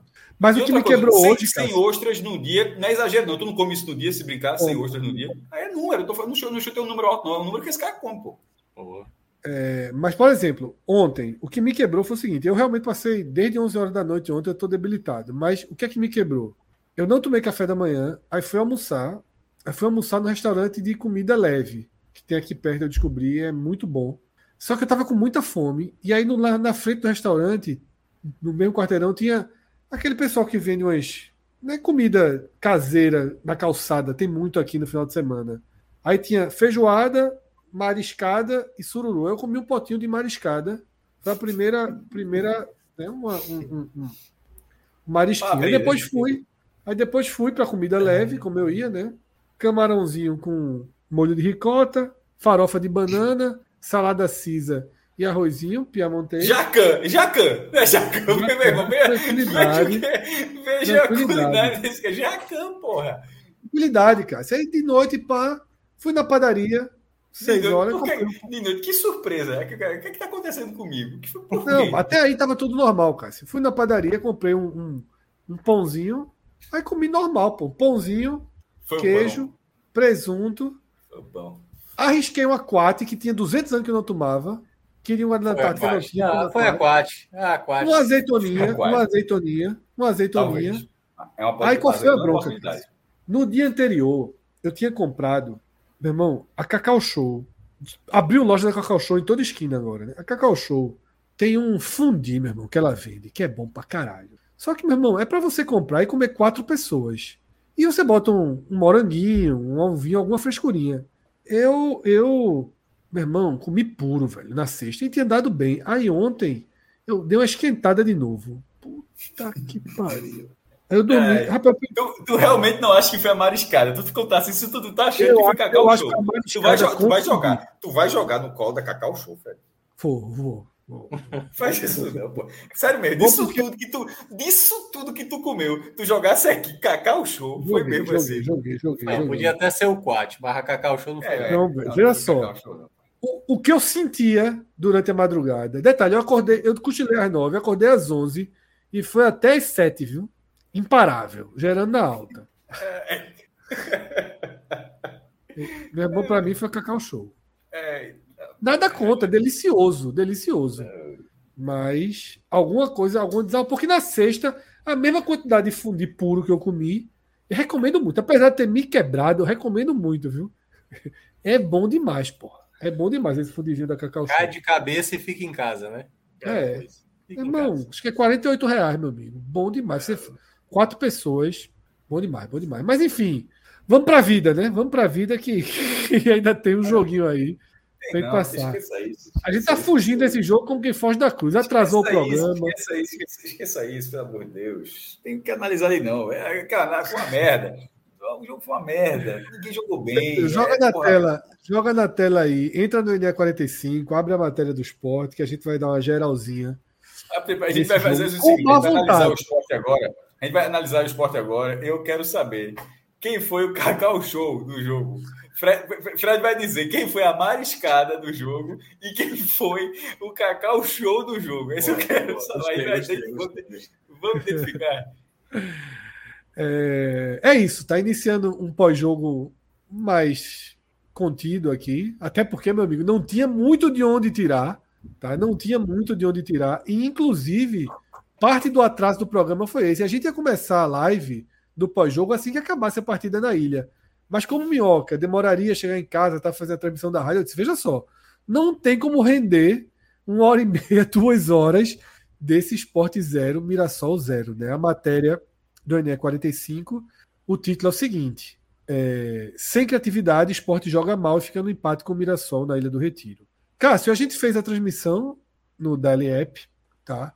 E foi batido muito nessa tecla durante a transmissão, que foi uma partida onde o esporte não conseguiu encontrar nenhuma solução para a amarrada que o Mirassol deu. Né? O Mirassol teve um controle da bola impressionante. Um controle da bola impressionante. Literalmente colocou o esporte na roda, ainda que não tenha feito essa roda girar para levar algum risco de sair da ilha com os três pontos. Porque, para mim, para o controle de, de, da bola que o Mirassol teve, triangulações com muita facilidade, passando das fases do campo com muita facilidade, vencendo todas as linhas de marcação do esporte com muita facilidade. Quando chegava na intermediária, o Mirassol optava por continuar tocando muito a bola e foi um arame liso enorme. Né? O esporte basicamente não teve nenhum risco real de gol, mesmo tendo durante parte significativa da partida algo entre 30% e 33% de posse de bola. Né? O esporte não teve a bola para tentar a vitória. E nas poucas vezes que teve, Cássio, travado, pouco inspirado, qualidade técnica baixíssima no dia, muitos erros técnicos, e você conta nos dedos o que a gente pode chamar de chance de gol, né? Chance clara mesmo, grande jogada, só aquele cruzamento de Cariús, né, que Juan Xavier cabeceia e Muralha faz uma ótima defesa. Tirando aquilo, o resto é tudo, né, um banho-maria chatíssimo, né, modorrento, absurdo, né, Cássio? Velho, é, trazendo um pouco do que a gente disse é, sobre o jogo, do jogo durante a transmissão, que assim, das oito vitórias que o esporte teve, em, na maior parte daquelas vitórias, o esporte conseguiu ser bem melhor do que o adversário, superior durante toda a partida. Eu destaco as atuações sobre é, o ABC, sobre o Guarani, que, sobre o Ceará, de ter sido melhor o jogo inteiro. Em, algum, em alguns, alguns desses jogos, foi melhor durante boa parte do jogo, construiu a vantagem, tomou um susto, tipo o do, o do Tom Benz. É, e em dois, um foi muito mal no primeiro tempo, mas ainda assim fez 1 a 0 muito mudança contra o Botafogo e depois cresceu e até fez um 3 a 0 durante a partida.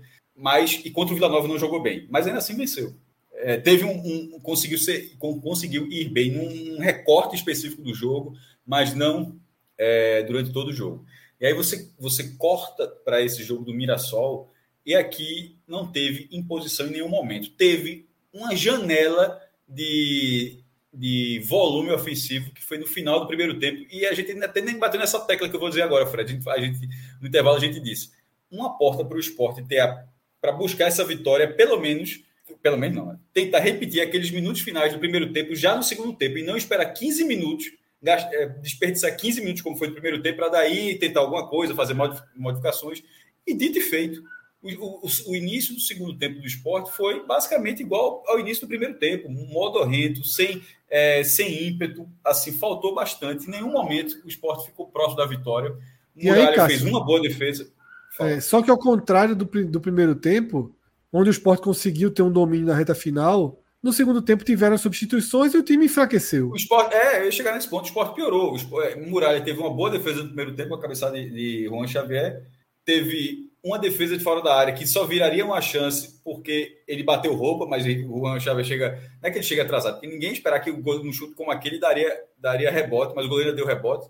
E a cabeçada de Wagner Love, numa jogada bem trabalhada, mas já aos 50 minutos do segundo. Não, não há mais do que isso. O chute de Edinho lá é desviado no zagueiro e, e Muralha defende. O Sport não conseguiu coordenar as jogadas, não, em nenhum momento conseguiu ser um, um time positivo dentro do Mirassol, que jogou com muita tranquilidade e talvez tivesse um pouquinho mais de, ousadia, poderia ter tentado fazer algo mais do que esse 0 a 0 Talvez não conseguisse a vitória, mas poderia ter tido mais, poderia ter tido mais chances claras para buscar o resultado. E no final, tirando aquele chute de Camilo, foi um chute perigoso, mas foi para fora, não houve nada.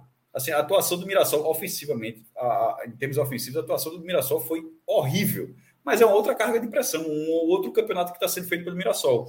E ainda assim, que não empatou fora de casa. Né? É, diante do time que tinha vencido todos os jogos. Mas quanto ao esporte, a, o papel ofensivo do esporte que vencendo esse problema, defensivamente continua, quando joga o time todo certinho ali, continua sem ter grande, é, sem grandes sustos. Como tá ali, Sabinho, Thierry, Renan se firmando ali, os laterais, enfim. É um time seguro, mas, mais uma vez, começa a faltar na parte ofensiva, sobretudo que, por exemplo, já foi o segundo jogo muito ruim de Juba. Infelizmente, foi o segundo jogo seguido muito ruim de Juba.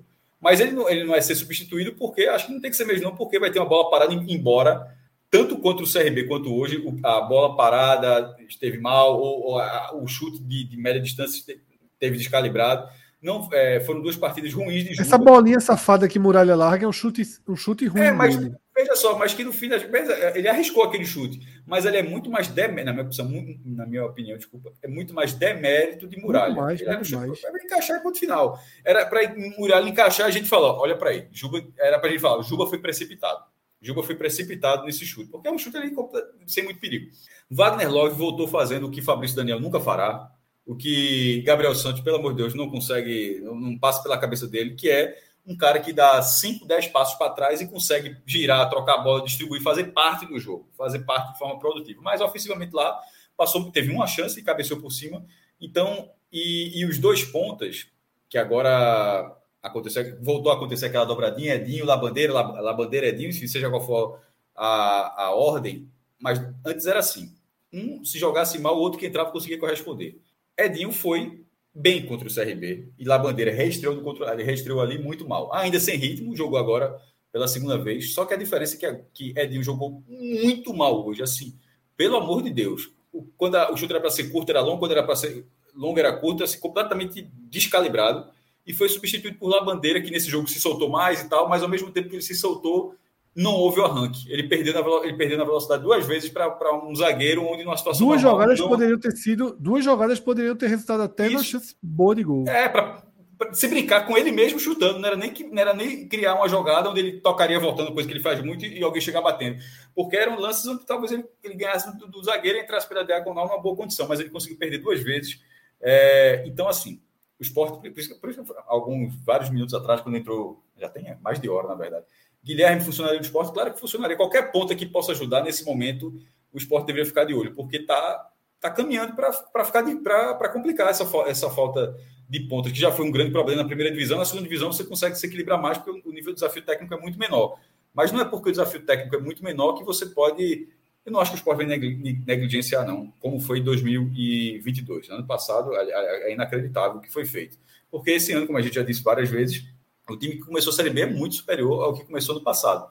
Mas aí não pode acontecer, não é acontecer o que aconteceu com o esporte ano passado, é, é não acontecer o que aconteceu com o Náutico, o rival, em 2021.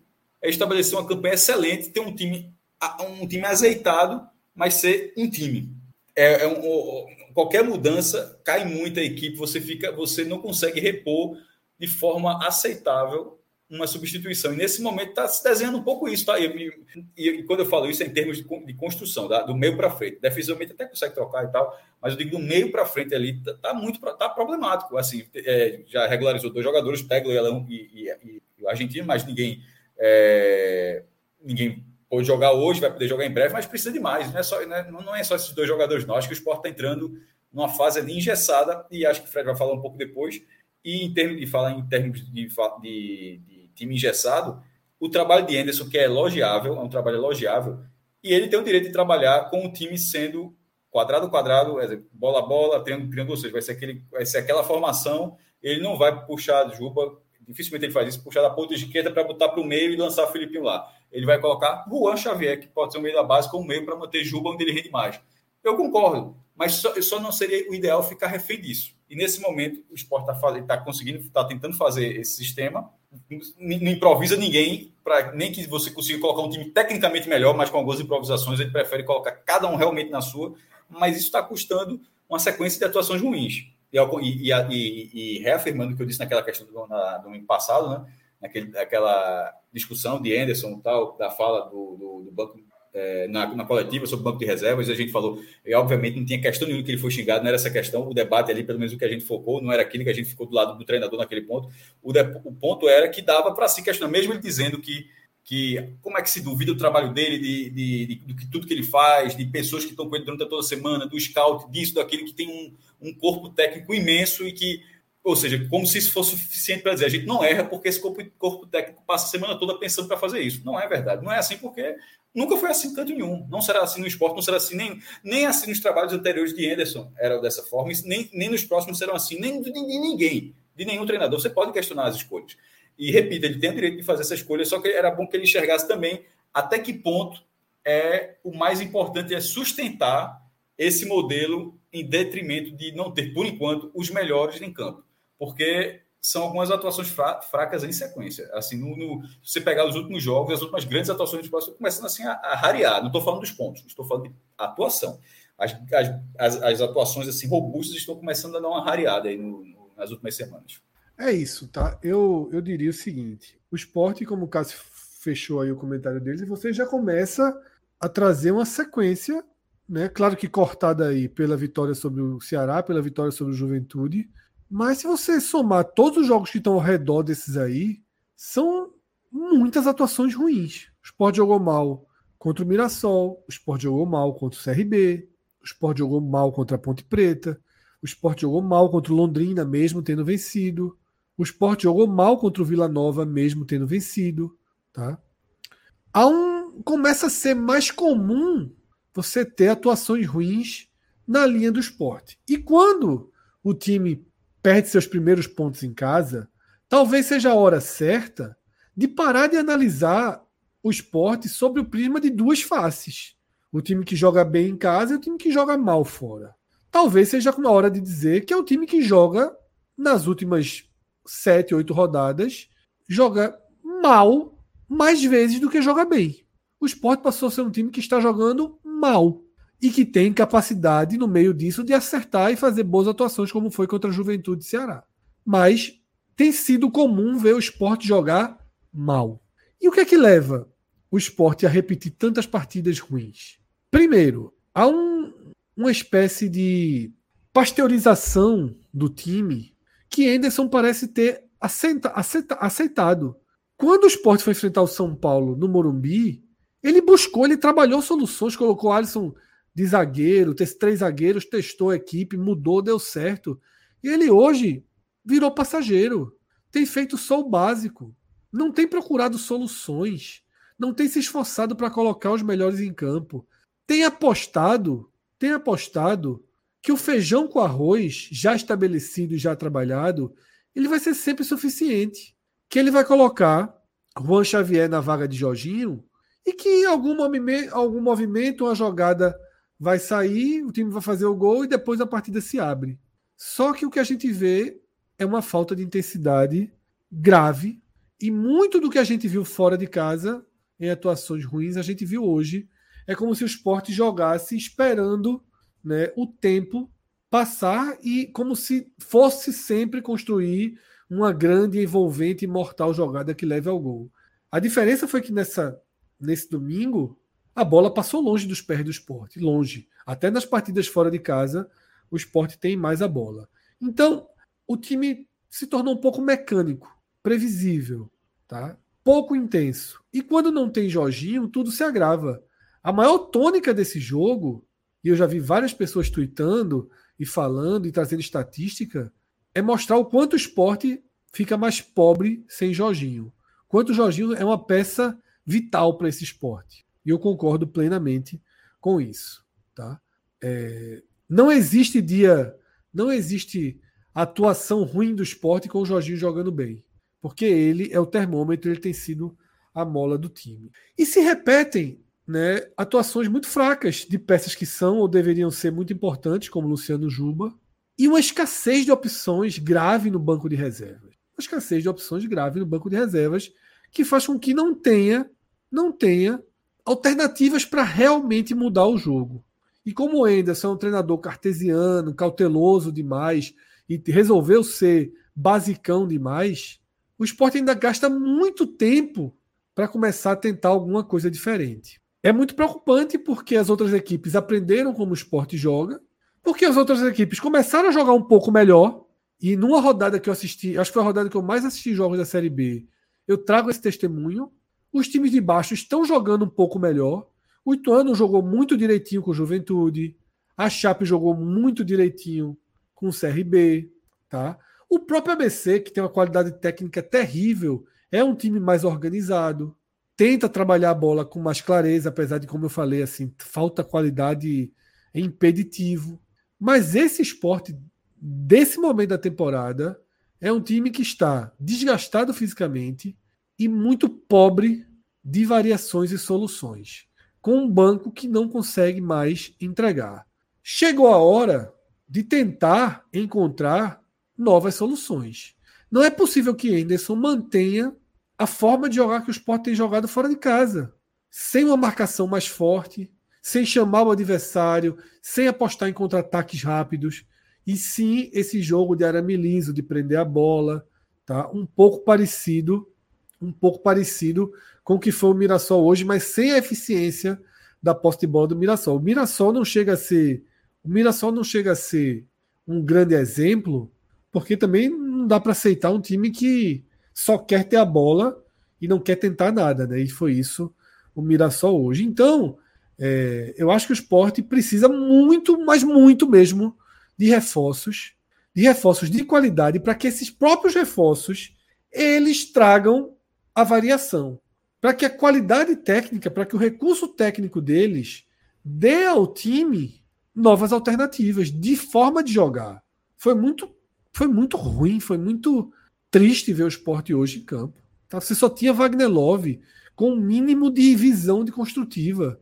Tá? Juan Xavier, ele foi ok proporcionalmente, ele foi bem até. Mas foi ok, foi um meio básico. Se ele não se chama Juan Xavier e se ele se chama Alan Ruiz, que é o reforço, a gente diria que foi nota 5. Pegou a bola, distribuiu de lado e só. Como é um garoto, tal, você até sobe um pouco mais a avaliação, porque não sentiu, porque deu a cara ali para o jogo, mas tudo com a intensidade muito baixa. Tá? Então o esporte entra num momento instável no campeonato no momento de risco, tá? Tem uma reta final de uma tabela ok, mas tem uma, uma, um início do segundo turno complicado, difícil, e é bom o time ter uma nova cara. Ao contrário do que do que surgiu ali, do que na entrevista de carreiras trouxe no, ao, ao podcast do Globo Esporte, eu não sei se, se, se tem tantas tantos reforços de qualidade, de experiência engatilhados, não. Tá? Eu espero que tenha. Eu espero que tenha. Mas eu espero que esse empate ligue os últimos alertas que faltavam. Porque o time vinha dando sinais e os sinais vinham sendo muito minimizados. Sabe, em muitos e muitos anos, Cássio, Minhoca, todo mundo assistindo, acompanhando o esporte, eu nunca fui tão criticado por criticar. Todas essas atuações mequetrefe do esporte fora de casa sempre que eu dei tuitadas, sempre que eu vim aqui fui mais crítico, apareceu uma onda muito grande né, de pessoas não aceitando as críticas, é, é, passando pano, dando uma contemporizada, reforçando a qualidade da campanha, e sempre dizia assim: ah, se os adversários estão pontuando muito, não é culpa do esporte. Porra, mas qual é o, a missão do esporte? É chegar a 63 e ser sexto? Vai ser bom? Porra, chegou a 64, foi quinto. Que ótimo! Pelo amor de Deus, tá? Não é isso. O esporte tem que se sobressair ao campeonato que joga e isso não está acontecendo, tá? Eu tive uma, um debate rápido com o Minhoca no Twitter, há umas cinco rodadas atrás, eu acho, nessa questão do quanto o esporte ele é, ele deve ser tratado como o time de imposição do campeonato, e Minhoca ele colocou questionamentos pela face do esporte fora de casa, né? E hoje eu concordo 100% com isso. Porque, porra, é metade do campeonato o time não joga. Você vê um Criciúma jogar fora de casa, é muito além. A intensidade, a marcação, a preocupação, a entrega, o antijogo, até o antijogo, pô. O time do esporte nem antijogo faz. O time do, do esporte bota um a zero, como botou contra a Chape, e não faz antijogo, pô. não cai, não prende a bola, não bota a bola para fora. O Criciúma, para deixar o ABC jogar, irritava os nervos do ABC. O esporte é blazer. Blazer. Levar o gol que levou da Chapecoense. A postura de marcação do esporte naquele gol de empate da Chapecoense. É uma vergonha. Tá? Então tá todo mundo colocando essa, essa, esse 2023 como um cristalzinho raro. E não é esse cristalzinho todo, não, tá? E outra coisa que eu sempre falo ano após ano, pro bem e pro mal. E é impressionante como se repete. Todas as vezes que o campeonato, seja a Série A ou seja a Série B, tá chegando na 19 rodada, bate uma sensação perigosa e falsa de que entramos na reta final. Que é um absurdo. Falta tudo, pô. Falta tudo ainda. Tudo. Um time que tem 20 pontos nesse momento pode subir. E não é nada do outro mundo, não, porque um time de qualidade técnica bem, bem precária como o Novo Horizontino venceu sete jogos. Então, se o CRB vencer sete jogos, o CRB pode subir, tá? Que tem até mais qualidade do que o Novo Horizontino. Então, é, é bem, é bem, é bem importante que os alertas sejam ligados e que os sinais sejam compreendidos, tá? Para que os reforços cheguem, porque ainda tem que contratar, treinar, estrear, encaixar, Tá? É um processo muito grande. Quando a gente falou do Fortaleza hoje, né, de Marinho, que já jogou, do reforços chegando, esse é um exemplo. O esporte fez dois jogos. O esporte teve o benefício de fazer dois jogos já com a janela aberta. E o esporte não estreou ninguém. Um time que não tem banco de reservas. Um time que hoje se limita a 12, 13 jogadores. Você tem os dois laterais direitos, você tem o Fabrício e você tem o Filipinho. Fora isso, você não pode usar ninguém do banco. Tá? Fabinho, quando voltar. Fora isso, você não pode usar ninguém do banco, que compromete. E isso é muito grave. Tá? A gente não vai entrar hoje em, em nada de classificação, em nada de pontuação. Vamos deixar, deixar o dashboard guardado para amanhã, porque o jogo do Vila Nova contra o Vitória está diretamente ligado ao esporte. Seja para definir a posição do esporte, seja para definir a distância que o esporte tem para o Z4. Eu, Fred, fico sempre com empate, naturalmente, sou dessa linha. Você prefiro empate. Né, da diferença para o quinto colocado. Né? Para Não o quinto Z4. colocado, eu falei Z4, né? Foi mal. É. O quinto colocado. Que é o Z4, né, Mioca? Porque é como você ser rebaixado, é o Z4 da Série A.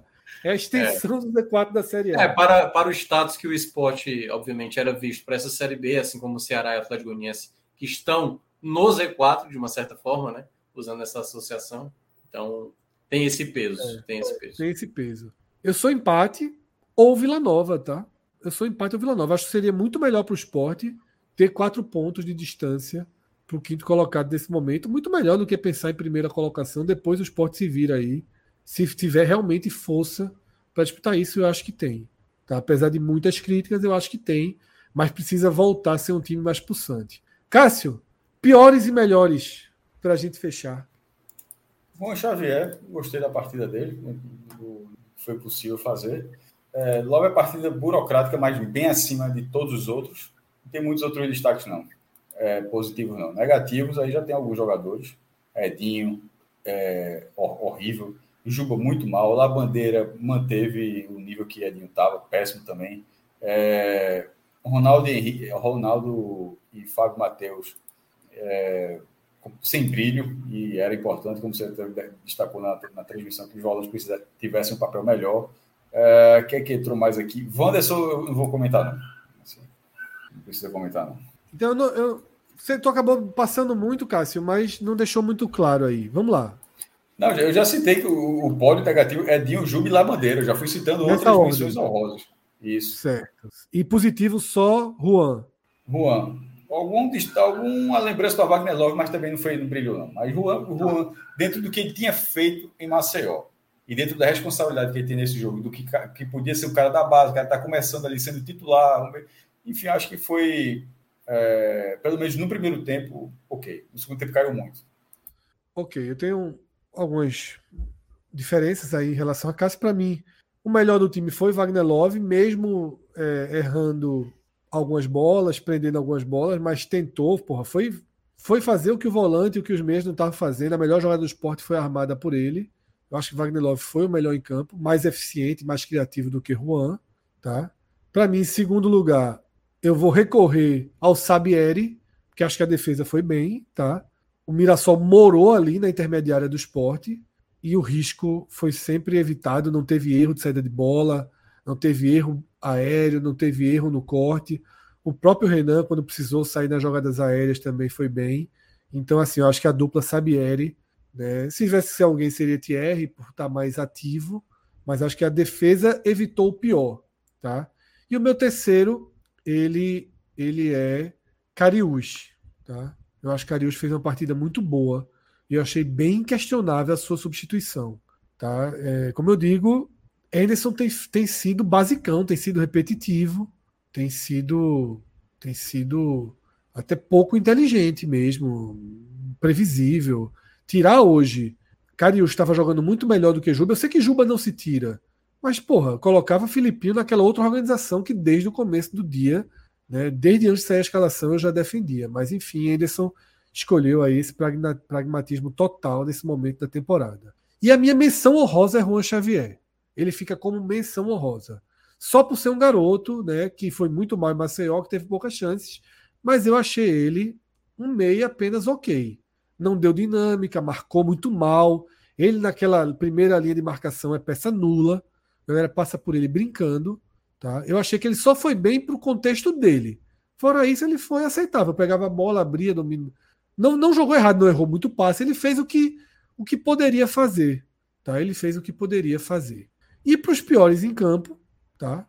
Por exemplo, Pedro Coque, fala assim: ah, mas Filipinho entrou e não fez nada. Felipe entrou do lateral esquerdo, lá atrás, faltando já muito pouco para acabar o jogo. É totalmente diferente do desenho que eu defendia. Ele de ponta, com Juba de meia, tá? Eu acho que é bem diferente. Meus piores em campo são Juba, para mim é o pior em campo, porque não ajuda o time absolutamente nada. É um cara neutro dentro do campo, fica dependendo de uma jogada, de uma bola, para fazer uma definição. E por isso ele não pode ser substituído. Eu não teria tirado Juba. Eu não teria tirado Juba mesmo ele jogando mal como está jogando, porque dele pode vir alguma coisa. Enquanto de Juan Xavier, a gente sabe que não vai vir nada, né? Mas é, não é nem que não vai vir nada, é que não vai vir nada inesperado, né? Não vai pegar nesse, nesse momento da carreira dele, obviamente. Então, para mim, Juba é o pior em campo, por ter tentado muito pouco, por ter aparecido muito pouco e por ter ido muito mal tecnicamente. O segundo pior é Dinho por ter errado tudo que tentou mas tentou muito, certo? Mas tentou muito. Labandeira, que entra no lugar de Edinho. A única coisa positiva que eu vejo da entrada de Labandeira é que ele vai ganhando ritmo. Já foi um pouquinho melhor do que em Maceió, mas ele foi muito mal, tá? Porém, não, não chego a colocar entre os destaques negativos. Para mim, os dois piores são realmente Juba e Edinho. E se for para ter um terceiro, eu ficaria com o Ronaldo ou Fábio. Para mim, os dois volantes foram mal também. Mas é isso, tá? Então, uma atuação muito, muito aquém do esporte, muito preocupante, e que para mim deixa no ar um, um, tentar ver se esse empate interfere na forma que o esporte joga fora de casa. O jogo já é sexta-feira e o Atlético Goianiense é um time desesperado pelo resultado. É fundamental que o esporte tenha essa inteligência, consiga ter, e finalmente, fora de casa, uma postura diferente, uma marcação mais forte, tá? Uma marcação mais forte, uma saída de, de bola mais rápida para tentar é, morder aí o Atlético Goianiense, numa, trazer uma isca para o Atlético Goianiense que precisa desesperadamente do resultado mais do que o esporte. Muito mais do que o esporte. Né? Eu acho que chegou a hora de, uma novo, de um novo desenho para alguns jogos, já com a Série B mais estabelecida. Que é o seguinte: alguns times vão fazer o que o Mirassol fez na ilha. Na hora que o esporte tem oito vitórias, o cara vem para cá para pontuar, para prender a bola, para fazer isso. Talvez passe a ser muito difícil para o esporte enfrentar defesas super montadas ou times muito pragmáticos, como foram, como foi esse, esse Mirassol. Só que fora de casa, o desespero vai começando a tomar as equipes também. Seja o Atlético Goianiense, seja o Sampaio, seja a turma que briga na zona de rebaixamento. Tá? Quando o esporte pegou o Ituano, quando o esporte pegou o Novo Horizontino fora, né? alguns jogos que o esporte fez fora de casa, não havia demanda de pressão no adversário. Então vamos ver se o esporte ele consegue passar a explorar uma demanda de pressão do adversário. Porque isso pode ser interessante. Havia na Chape. E o esporte explorou muito mal. Né? Havia essa demanda na Chape, o esporte explorou é, é, muito abaixo do que deveria. Então, acho que é isso, né? A gente consegue dessa forma mais rápida, mais passando por todos os pontos do esporte. Já foi esse programa. Pedro, teve superchats aí, né? Eu vi que teve uma série de superchats aí pelo caminho. Walter Francisco, voltando aqui mais uma vez. Cássio foi perfeito. Temos um, temos um time e só. Os reforços serão cobrados para isso. Peglo, Ruiz e quem vier tem de mostrar mais que, das, que os da base. É isso mesmo. Tá? Não é a hora, não é no dia 10 de julho, no dia 9 de julho, que o esporte tem que recorrer a um garoto da base como o Juan Xavier.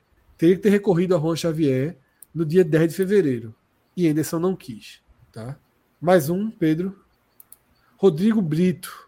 A dobradinha Eduardo Edinho é fraquíssima. Foi. Pronto, aí, aí é um ponto interessante que o Rodrigo trouxe. E se tiver. A gente não viu Everton com, com Edinho, que jogou tão bem, dando mais velocidade, mais intensidade. É isso que eu falo, assim. É... Eles, do jogo passado. Então, Foi. e jogaram bem. Foi. Né?